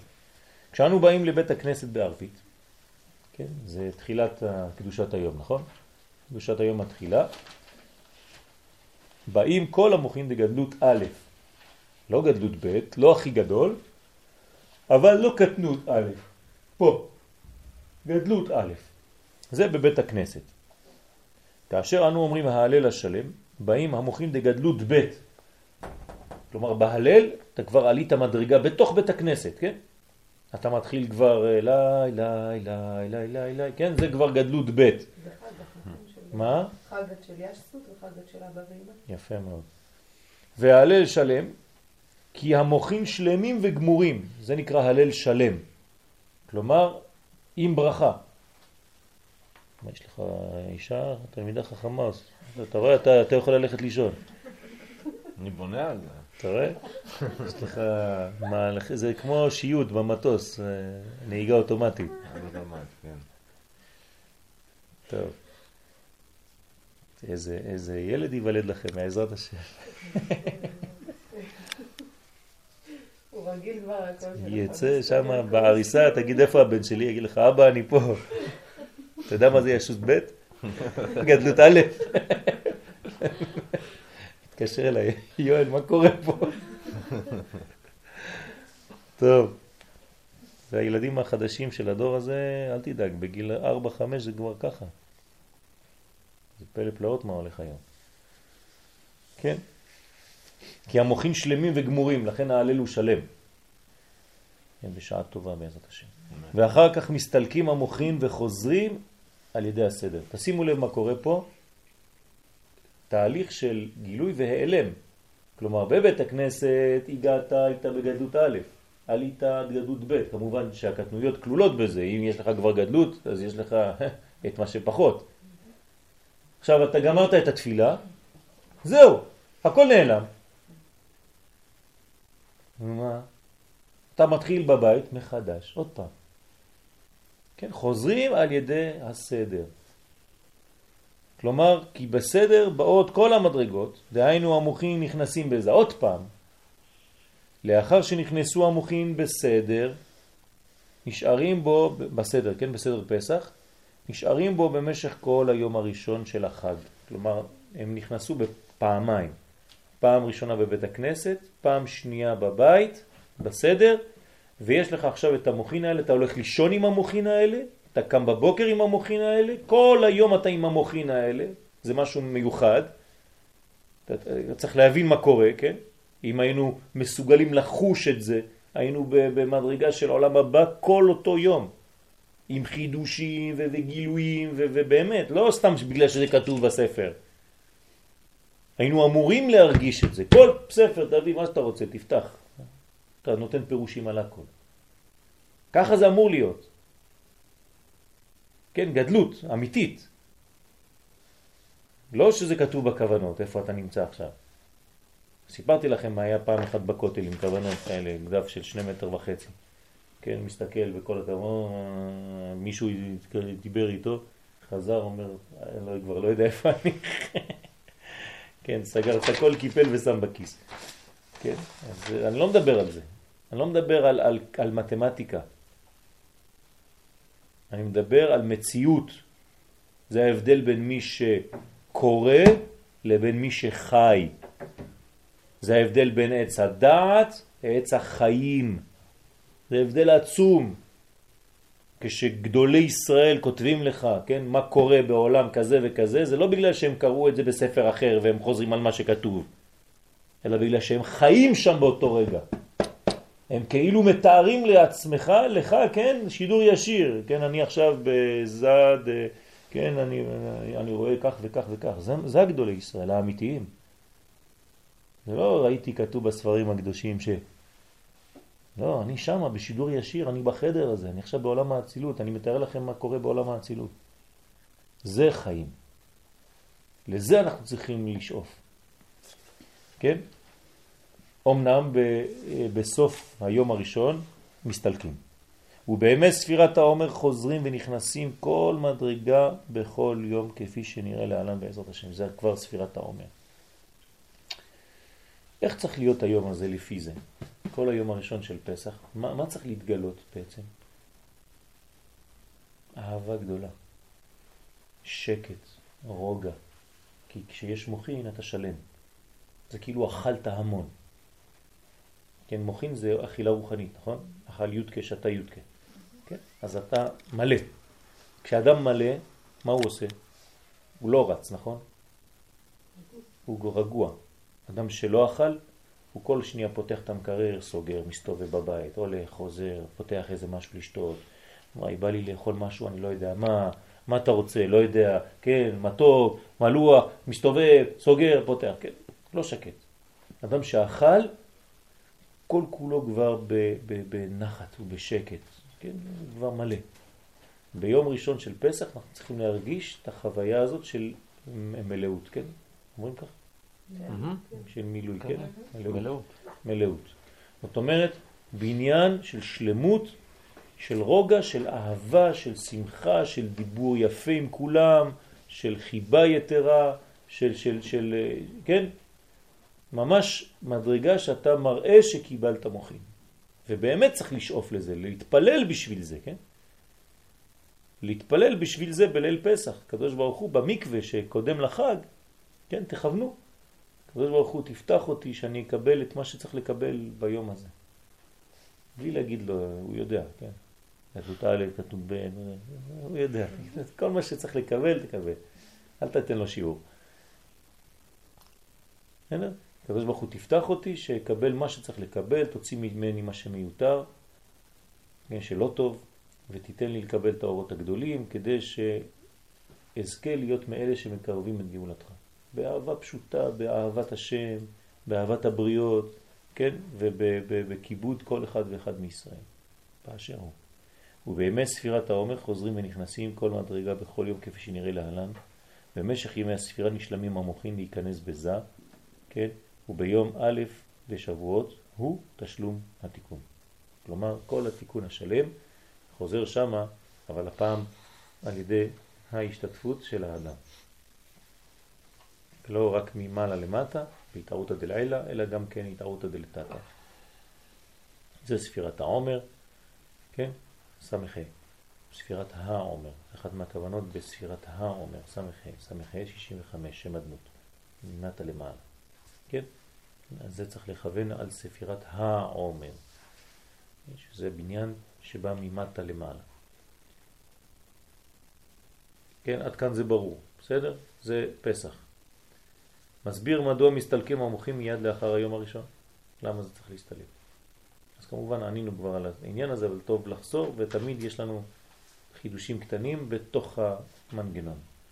הטעם שהמוחים מסתלקים מיד הוא כי כל המוחים שבאו בליל הפסח הראשון, כן, בארץ מצרים, היו רק לפי שעה, עד שיוכלו ישראל לצאת מהסטרא אחרא. למה רק לפי שעה? כי הם לא היו מסוגלים לשמור את האורות האלה, אמרנו לה, נכון?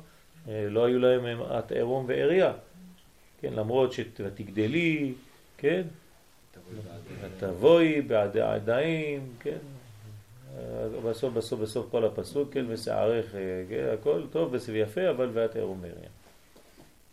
אז איך קיבלתי את הכל ואת עירום ועריה? אה, כי אני אוהבת אותך, אני אוהב אותך, אני אוהב אותך. כן, ככה הקדוש ברוך הוא אומר לכנסת ישראל, אני אוהב אתכם. אני אוהב אתכם, אני נותן לכם גאולה, אבל אל תגזימו, יש גבול. כן, נתתי לכם, הוצאתי אתכם, כן, עכשיו אתם צריכים לזכות מעצמכם. אז כל המוחים באו בליל הפסח, ואז אחר כך רק לפי שעה. ועל כן באו כל המדרגות שלו כפי הסדר. וזהו סוד הפסוק, כי בחיפזון יצאת מארץ מצרים. זאת אומרת, כי בחיפזון יצאת מארץ מצרים. מה זה החיפזון הזה? זה הדילוג. חיפזון זאת אומרת מדרגה שהיא לא לפי הסדר של כמעה כמעה. כן? על מי נאמר פחז? אה? מה, מה זה אומר?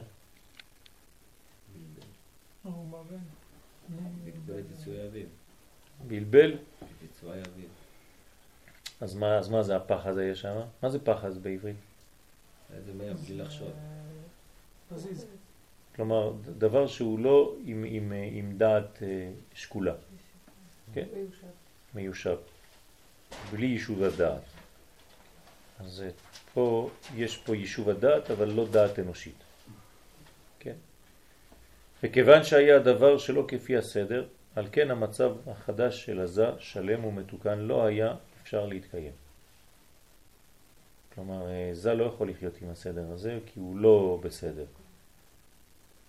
בשני, בשני מושגים, בשני מובנים. קודם כל, בגלל שהוא לא מספיק מוכן לקבל את המוכין האלה. דבר שני, בגלל שהוא מתבייש. כן, זה כאילו נתתי לך מתנה ואתה לא ראוי למתנה הזאת. אז אתה לא יכול לחיות עם זה, קשה לך לחיות עם הדבר הזה ואתה עושה הכל כדי להחזיר לי. כן, להגיד אה, אני לא יכול לקבל בצורה כזאת, זה לא, לא פשוט לי לקבל בצורה כזאת, כן, בהית להסתכל בפני הנותן, מתביישת להסתכל בפני הנותן. כן, כן, לחם, לחם ביזיון, נהמה דקיסופה. כן, אז, אז צריך uh, עכשיו להשלים את החסר. ואכן, כדי לעשות את התיקון הנצרך, היינו לבנות את הזב מדרגה אחר מדרגה, כי זה הבניין שלו. כן, זה, לכן זה נקרא הנהגת המשפט, כן, כי הוא ימין, שמאל ואמצע. יש לו מדרגות, יש לו הדרגתיות, יש לו עובי, יש לו גובה, יש מדידה. מה שלא היה למעלה, כן, בזה יש, היו המוחים צריכים להסתלק. אז עוד פעם, סילוק. תשימו לב כמה פעמים בא הולך, בא הולך. כל החיים שלנו זה ככה. האור מתגלה ונעלם, מתגלה ונעלם. גלות ועוד גאולה, ועוד גלות ועוד גאולה. מה זה? כן, תינוק בתוך הבטן לומד את כל התורה, יוצא, מסתלק. ועוד פעם חוזר, מסתלק. כן, כל תפילה ותפילה, אתה בונה את כל המערכת מחדש. כן, אחור, נסירה, זה, גדלות, חוזר, עוד פעם מסתלק. אז אף פעם אנחנו לא גומרים, כן, אחד כבר מתייאש, אומר עד שבניתי את מה שבניתי אתמול, עוד פעם אתה סוגר לי את כל הלגו. כן, סתירה ובניין, סתירה ובניין, סתירה ובניין. כן, משה רבנו, מה עושה במשך שבעה ימים לפני הקמת המשכן? בונה וסותר, בונה וסותר את המשכן. כן, כמה ימים? שבעה. מה זה שבעה? כל העולם הזה. כל העולם הזה זה סתירה ובניין, סתירה ובניין, סתירה ובניין. עד היום השמיני. היום השמיני, חנוכת המזבח. כן? מתי זה היום השמיני? ראש חודש ניסן. כן? הנה, אנחנו חוזרים לאותו עניין. כלומר, זה הבניין שיש מילוי כן, לפני התחלת העבודה הרצינית שהיא ביום השמיני, חודש השמיני, בשנה השמינית, כלומר, מדרגה של בינה. וזה בעת המוחין שנכנסו בערב הפסח בבת אחת, צריך אחר כך בכל מ"ט ימים עד שבועות להביאם כסדר. אז זה אנחנו יוצאים כמובן ממ"ט שערי טומאה, שזה לשון טמטום, כן, תם, ומכניסים את עצמנו למדרגה של, כן, מ"ט, שערי קדושה, של בינה, של עולם הבא. בספר הכוונות כתב, כן, הארי הקדוש, כי הרי כל הסיבה שכל המוחים באו בזה שלא כסדר, היא בגלל אחיזת החיצונים בזה, כן, ראינו, ולכן הוא צריך להתגדל בפעם אחת כדי שיתבטלו החיצונים.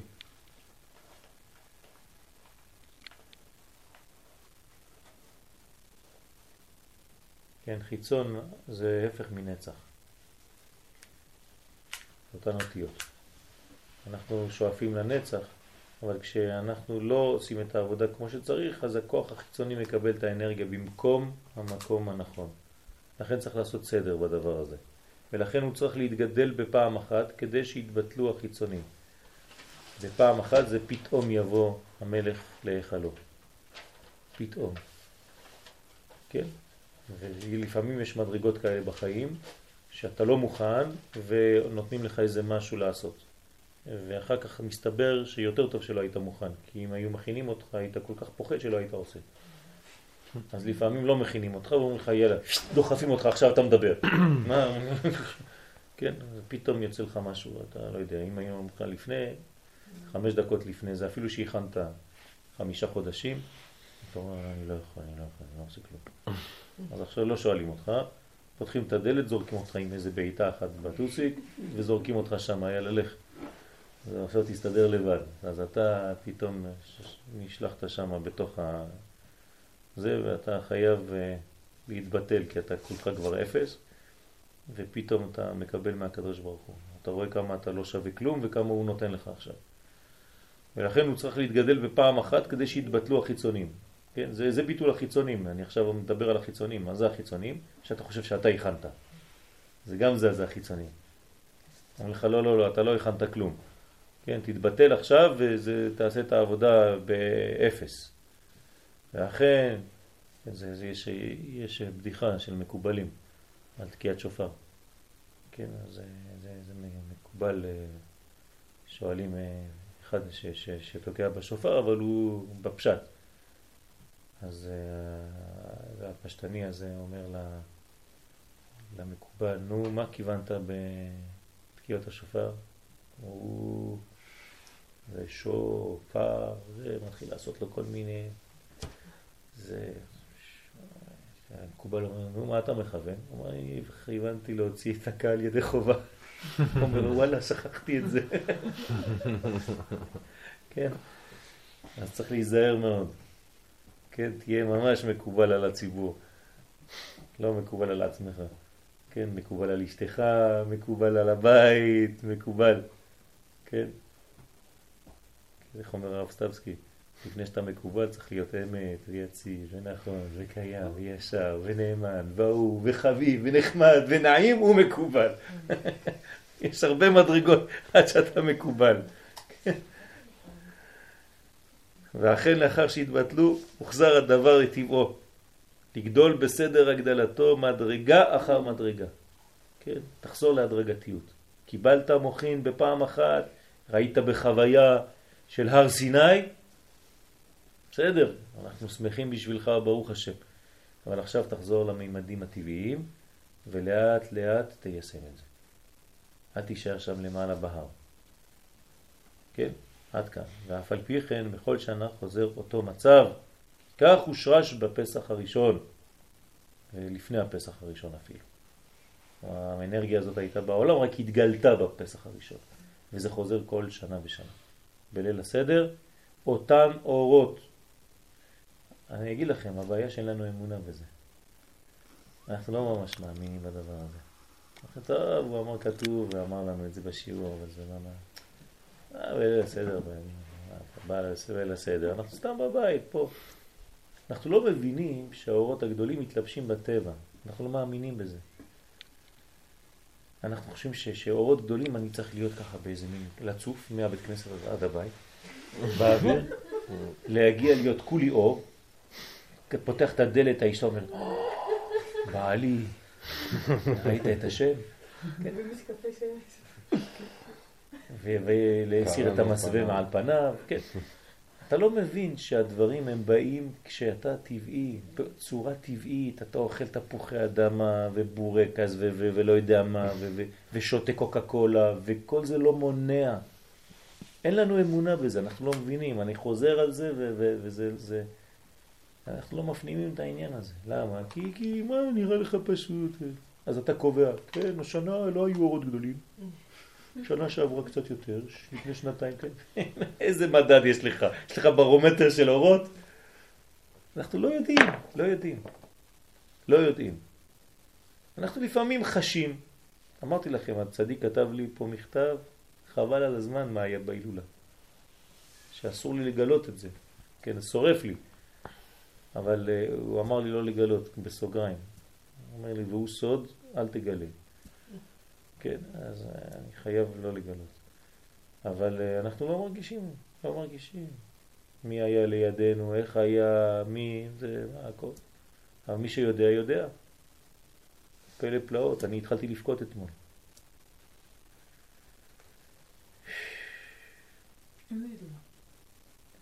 הייתה הילולה של רבי אשר הפרזי בצפת. ו...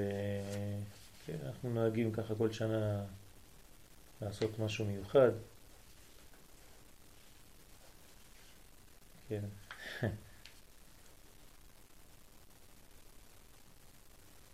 טוב, גם זה אסור ואכן הזיווג בליל פסח הוא מסיטרא דלעילה ולא מסיטרא דילן. אז יש זיווג בפסח, בליל פסח, והוא מסיטרא דלעילה ולא מסיטרא דילן. כלומר סיטרא שהיא ממעלה למטה, מהקדוש ברוך הוא, התערותא דלעילה, ולא מהצד שלנו. כי בליל פסח לא נעשה דבר בכוח עבודתנו.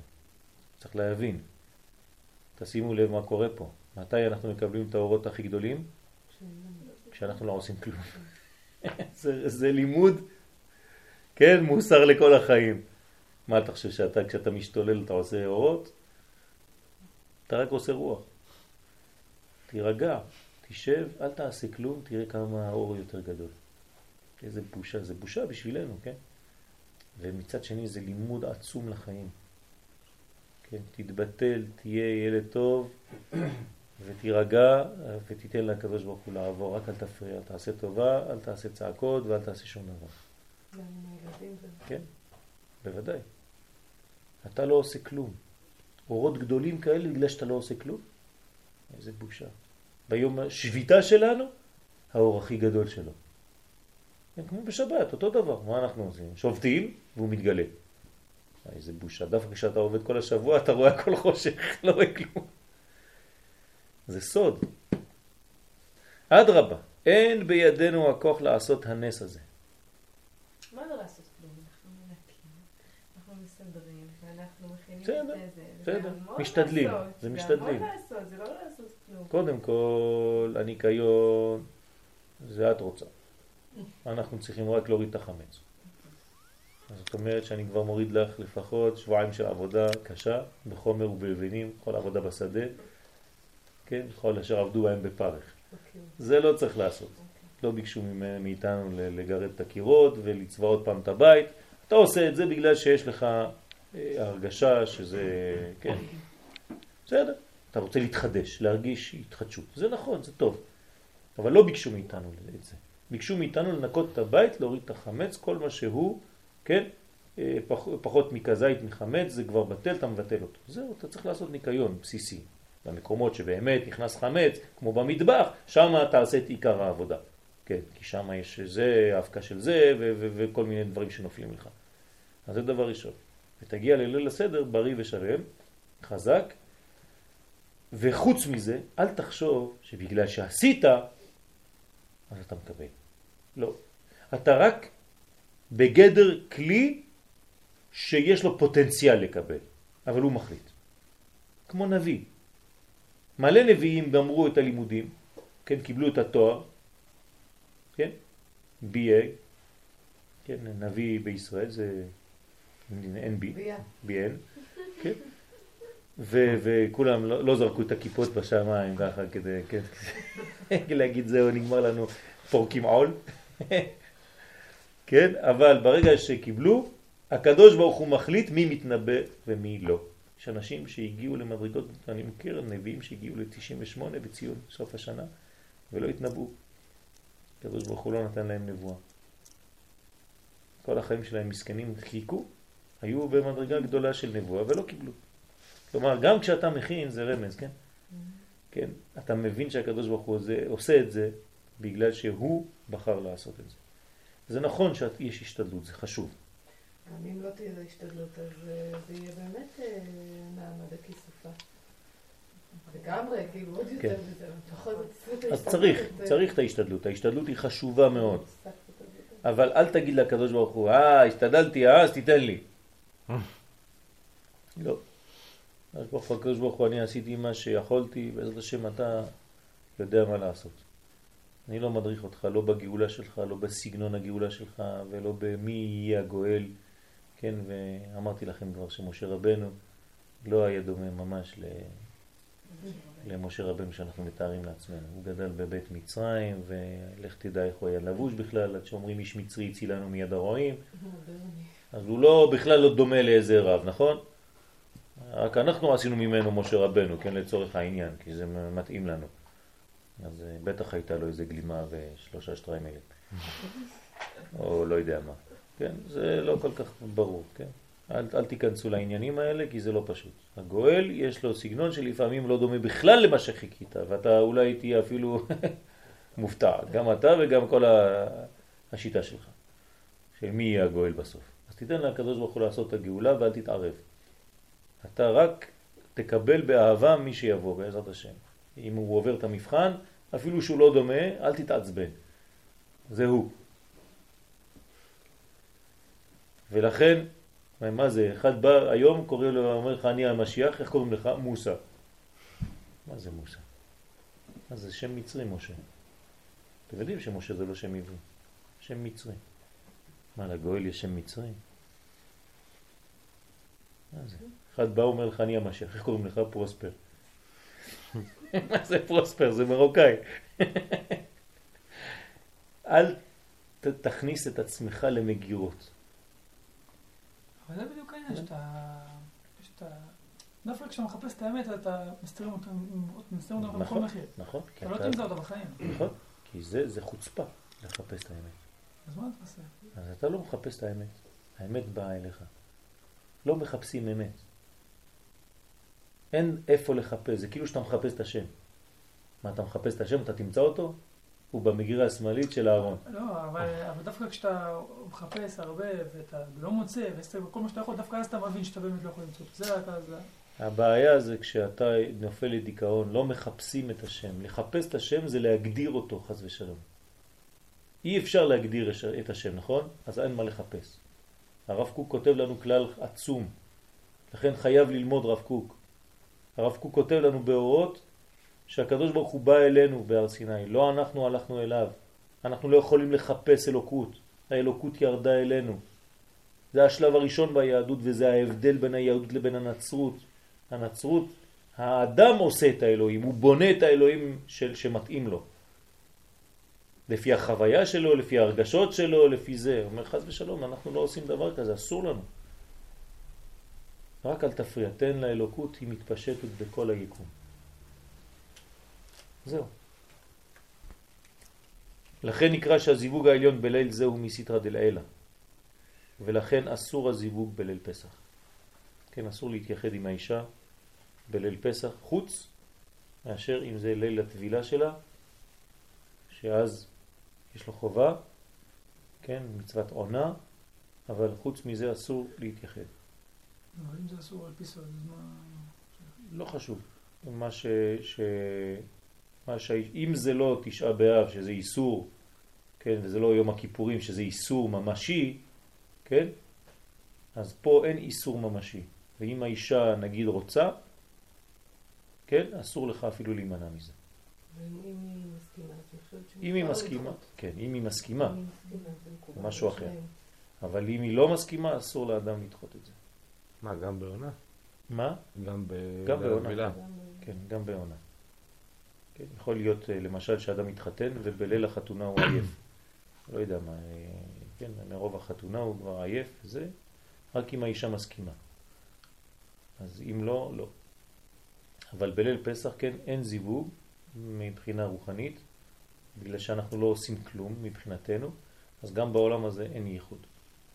מה שאין כן בשאר היום טוב, ימים טובים, שהוא זמן קיום מצוות עונה. למה? כי אנחנו קובעים את העניין. כי על ידי הזיווג התחתון נעשה הזיווג העליון. אז אנחנו עושים פעולה פה שמעוררת פעולה עליונה. אבל בפסח, בגלל שלא הייתה פעולה תחתונה, כן, אז אין ייחוד. כי הפעולה באה ממעלה למטה. בסדר? עניין ביור החמץ. כתב הרמח"ל בקיצור הכוונות. סוד ביור חמץ הוא כי גדלה אחיזת הסטרא אחרא הרבה בהיות ישראל במצרים. אז אנחנו צריכים להתפטר מכל הדבר הזה, כן? לבטל את החמץ. על כן כל הפעולה שצריך לעשות בפסח הוא לבטל את אחיזתם. זה נקרא ביעור, ביטול חמץ, ביעור חמץ, כן, שריפת החמץ, כל המושגים טובים, וכן, כל חמירה וחמירה דאיגה ברשותי, דלה חזיתה, דבערתה, דלה בערתה, כן? הכל הופך להיות כאפרה דערה, כאפר הארץ, כן, לבטיל, לביטול. כן, צריך לבטל את האחיזה לפני שאתה רוצה לקבל את האורות. זאת העבודה, מור. הניקיון שלפני פסח הוא ביטול החמץ שיפריע לאור להתגלות. בסדר? בעניין הזה יש, יש עבודה. כלומר, אתה לא בונה שאתה גורם לגילוי, אבל אתה מנקה את כל מה שיפריע לגילוי. זה נקרא ביטול חמץ לפני. אור ל-14 בודקים את החמץ לאור הנר. חמץ פנימי. מה? חמץ אצלנו. גם חיצוני.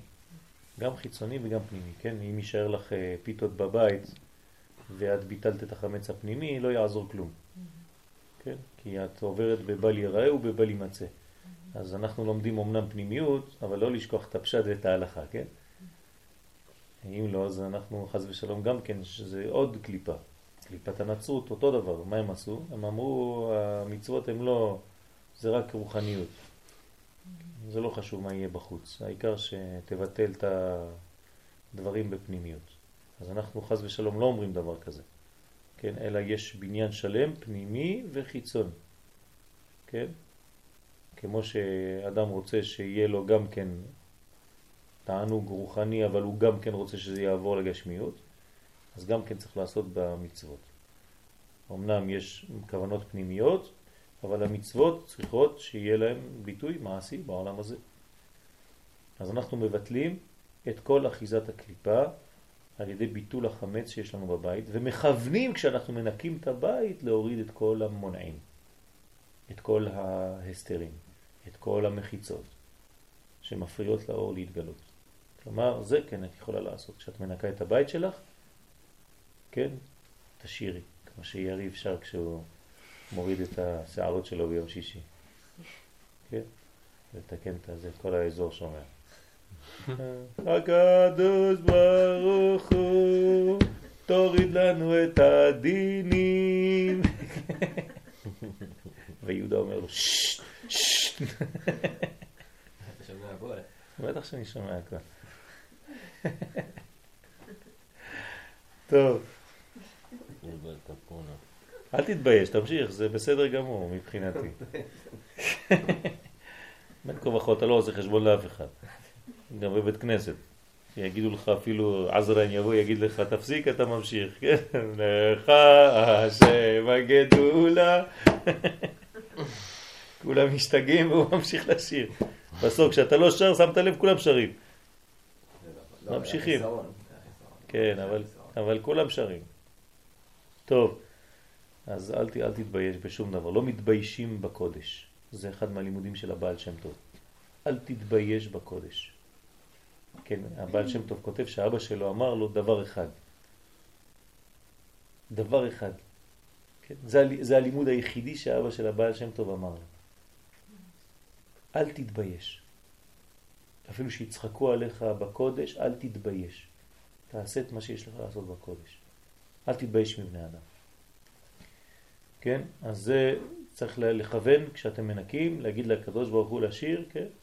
הקדוש ברוך הוא תעזור לי לפתוח את כל הבית, שיהיה בית, בית ועד לחכמים, שיהיה אורות, שיהיה כלים טובים, שיהיה בניין טוב, זה מותר. ואפילו לשיר את זה בשירה, כן? לומר את זה בשירה בזמן הניקיון.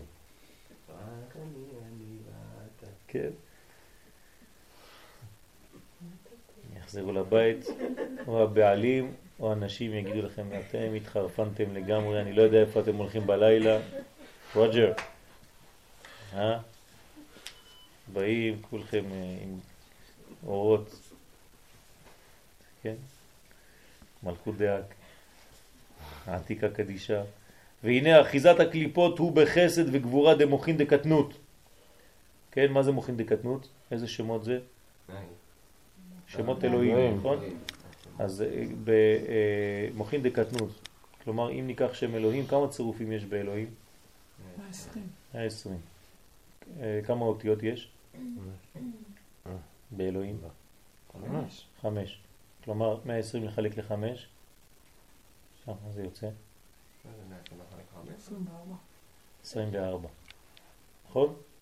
זאת אומרת שאם תיקחו את האותיות של שם אלוהים, כל אות יהיה 24 צירופים, כנגד 24 צירופים. כן?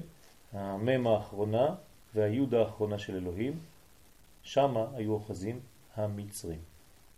ביום. 24 ועוד 24, שתי אותיות אחרונות של ים דמצרים, זה 48. כן, זה המוח. שם היו תופסים לנו את המוח, כן? כלומר, זה סוד מצרים. זה מוכין דקטנות. משם היו יונקים את היניקה שלהם. בסדר? כן. שהרי במוכין דגדלות אין להם אחיזה כלל. אז יש אורות גדולים כדי שלא יתאחזו שם החיצונים של מצרים. וסודם חמץ ושאור. כן, חמץ ושאור, או מחמצת, זה האישה של החמץ. זה ההוא ואשתו. כן, מהצד של הקליפה. הוא נקרא חמץ והיא מחמצת. היא יותר מסוכנת ממנו, כן? תמיד. כן, כי היא, היא יסוד הנקבה, הנקבה יותר מסוכנת מהזכר בקליפה. אז, ולכן צריך שלא יראו ולא יימצאו כדי שלא תהיה אחיזה לחיצונים בהם. כן, שלא תהיה אחיזה לחיצונים, אסור לתת להם שום דבר, לא ייראה ולא יימצא. בל ייראה, בל יימצא. כלומר, אתה צריך ממש להגיע למדרגה שאתה לא בקשר עין ולא בקשר, אה, חז ושלום, של האכילה, עוד יותר גרוע, כן? אה, יש שתי, שתי הלכות בפסח, בל ייראה, בל יימצא, ויש אכילה, חז ושלום. באכילה זה במשהו. אסור אפילו גרעין קטן אה, שאתה רואה אותו במיקרו, כן? אבל בראייה זה כזית. כן? פחות מכזית, זה לא, זה אתה לא עובר באיסור. למרות זאת אנחנו מנקים את הבית וברוך השם בלי שום שוטר, אין בשום בית יהודי חמץ בפסח, אפילו לא במשהו. כן, הנשים כל כך מדייקות בעניין הזה.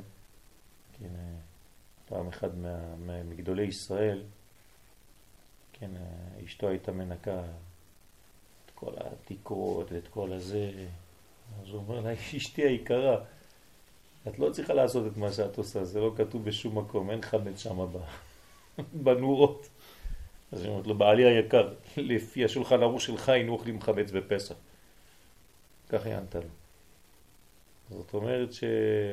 עזוב את השולחן ערוך שלך, תן לי, אני, אני, אני עושה עכשיו חיים, לא לימוד, אני בחיים. כן, אתה בלימוד, אני בחיים. זה מה שהאישה אומרת לגבר. סטייפלר. אה? סטייפלר. זה מסופר על הרבה. אתה יודע, תמיד שיש סיפור, כל הרבנים זה. אחד אומר, לא, זה הוא, לא, זה שלי, זה הרב שלי. זה סיפור טוב, אז כל אחד לוקח אותו לרב שלו. זה לא, אין בעיה בזה, לא חשוב, העיקר הרעיון עובר. בסדר? אבל כולם, תמיד כשתמצא סיפור, אתה, תמצא אותו גם בסטייפלר וגם אצל הרב קוק וגם אצל המתנגדים וגם אצל הליטאים וגם אצל כולם. זאת אומרת, לא, זה שיפור שלנו, גנבו לנו מהצד השני. זה מריבות של תלמידים.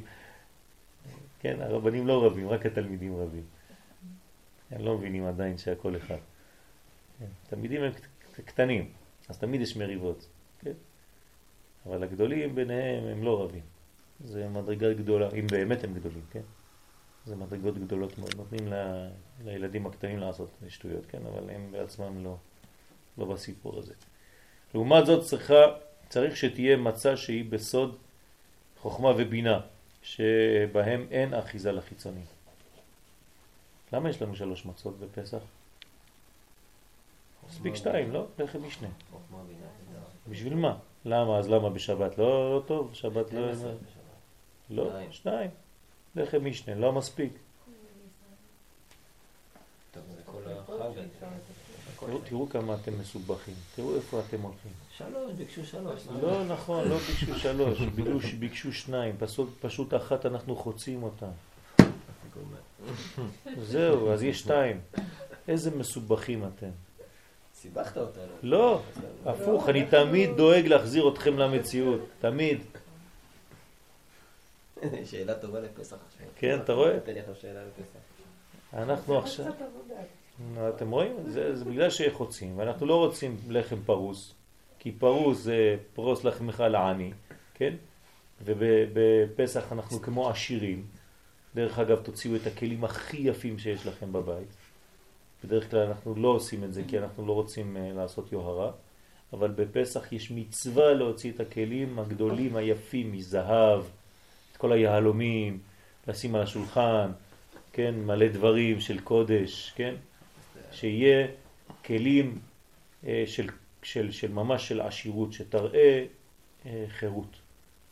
היום אנחנו בשולחן, אבל בדרך כלל היינו אמורים להיות על הרצפה, על שטיחים, אבל לא בעמידה, שוכבים, ממש שוכבים, שוכבים על הרצפה, ככה עם קריות, ואוכלים ככה, כן? זה הפסח האמיתי, אתם, אתם יודעים למה לא עושים את זה? בגלל שנרדמים. והאמת ש, שהרבה נרדמים בסדר פסח. אבל זה תענוג, זה כזה תענוג כזה, אתה במין אווירה כזאת של שנתי. אפשר לנסות, כן. כאילו אם... כן. כן. זה, הפסח. האמיתי. מה? לא, לא להירדם, אבל זה, בגלל זה לא עושים את זה עכשיו. עכשיו, הקערה, הקערה היא השולחן. אתם יודעים שהקערה היא הייתה השולחן, לא היה משהו אחר. שכתוב, כן, ש... ש... כן, מורידים את השולחן, זה היה מורידים את הקערה בעצם. מסלקים את השולחן כדי לשאול מה נשתנה. כן, אנחנו מה עושים היום? מכסים. האמת שהיו מוציאים את זה, כן, כל הקערה הולכת, אז כולם אומרים, רגע, רגע, רגע, רק ראינו קצת אוכל, כבר אתה מוריד, מה נשתנה? כן? אז זה, זה הפסח האמיתי, ממש, על הש... על. זה. אז עכשיו, כן, שלוש מצות בגלל שאחת זה חצי. אנחנו לא רוצים להיראות כמו עניים, אלא כמו עשירים, בני חורים. כן, המצה זה מלא חורים. איזה בני חורים. כן, תגיד לילדים, הנה אנחנו בני חורים. כולם אוכלים חורים. למה קוראים לזה בן חור? למה בני חורים? מה זה בני חורים? אתה לא יכול להגיד, אה, כן, אה, חופשיים? מה זה בני חורים? מה, אנחנו הבנים של החורים? מה זה חורין? שם חירות. אז תגיד בני חירות? למה בני חורין? עכשיו סיבכתי אתכם. נו, מה זה חורין?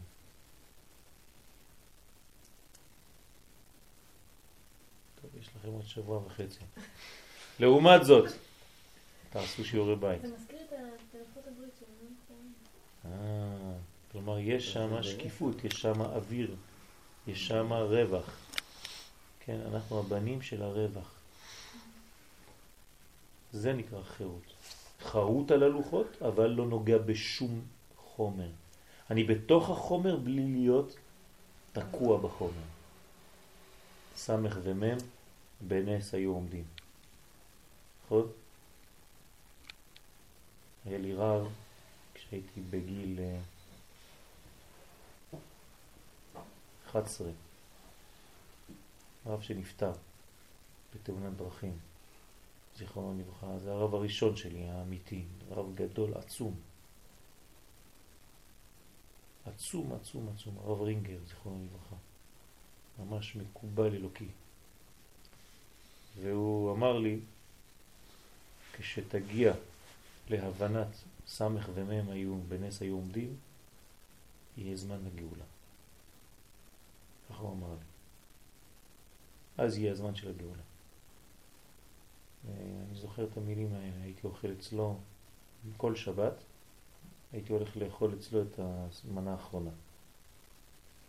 רק לראות איך, איך זכיתי לזה, לא יודע למה. נכנסתי לשם, היו מלא אנשים, אף אחד לא היה נכנס, אני הייתי נכנס.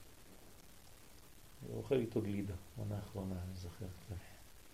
אשתו הייתה מביאה לנו איזה גלידות, דברים, הייתי מנה האחרונה, ילד קטן. זה ככה, רב גדול, הייתי רק מסתכל עליו בשקט, לא הייתי אומר כלום. שומע, שומע שיעורים, שומע דברים. הוא נפטר צעיר, נפטר בגיל 45.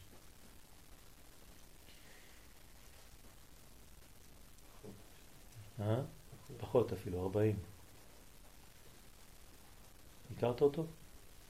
לא, שמעתי הרבה. משהו. בניס, אה? כן, בניס. הרב צוקרמן אמר שהרב הזה, אם הוא היה ממשיך לחיות, היה ממש משהו גדול. דיבר איתו בדיוק לפני שהוא נפטר. אמר שהוא שינה את כל הגישה שלו ל, ליהדות. הוא היה ממש ליטאי חרדי ו... והתחיל לתפוס את הפן ה... הלאומי של עם ישראל. והוא גדל בצורה משהו, משהו מיוחד מאוד. ברוך השם, לא יודע למה, כנראה שזה אזכרה לא רחוק, אני נזכר בו עכשיו, האמת שכל השבוע חשבתי עליו. לעומת זאת צריך שתהיה מצה שהיא בסוד חוכמה ובינה, אז לכן זה חוכמה ובינה. עכשיו אתם מבינים למה יש שלוש מצות, כי המצה השלישית, מה היא? דעת, שמה יש בה? חסדים וגבורות, לכן חוצים אותה. בסדר? שבהם אין אחיזה לחיצוניים. לכן בחוכמה בינה אין אחיזה לחיצוניים. בסדר? אנחנו מכסים. מה? זה. אנחנו מכסים אותם כדי לא לעשות בושה על היין. כלומר, גם כשאתה בשבת עושה קידוש, אתה מכסה את הלחם, נכון? למה? כי הלחם יגיד לך מה אתה מקדש על היין, אתה מזלזל בי, אז אתה לא מתחיל איתי, כן, אז תיזהר, כן, אז אתה מכסה אותו, הוא כאילו לא פה, ואתה עושה קידוש על היין. אז תמיד כשאתה מרים את היין, אתה מכסה את המצות. כשאתה מרים את המצות, אתה מניח את היין. זה כמו אבא ואימא. כן, כי המצות זה אבא והיין זה אימא. אז אם אתה מרים את אימא, כן, אז אל תעשה בושה לאבא. אז אתה מכסה כאילו אבא לא פה. אם אתה מגלה את אבא, אז תניח את אימא, כן, עכשיו אבא, זה, זה סוד, כן? בליל י"ד בודקים את החמץ, כמו שציוו חז"ל. מניחים קודם הבדיקה עשר פתיתי חמץ כנגד עשר בחינות של הקליפה. לא לשים חמץ שהוא גדול מכזית, כמובן, שלא יישאר לך שם איזה קליפה שלא מצאת.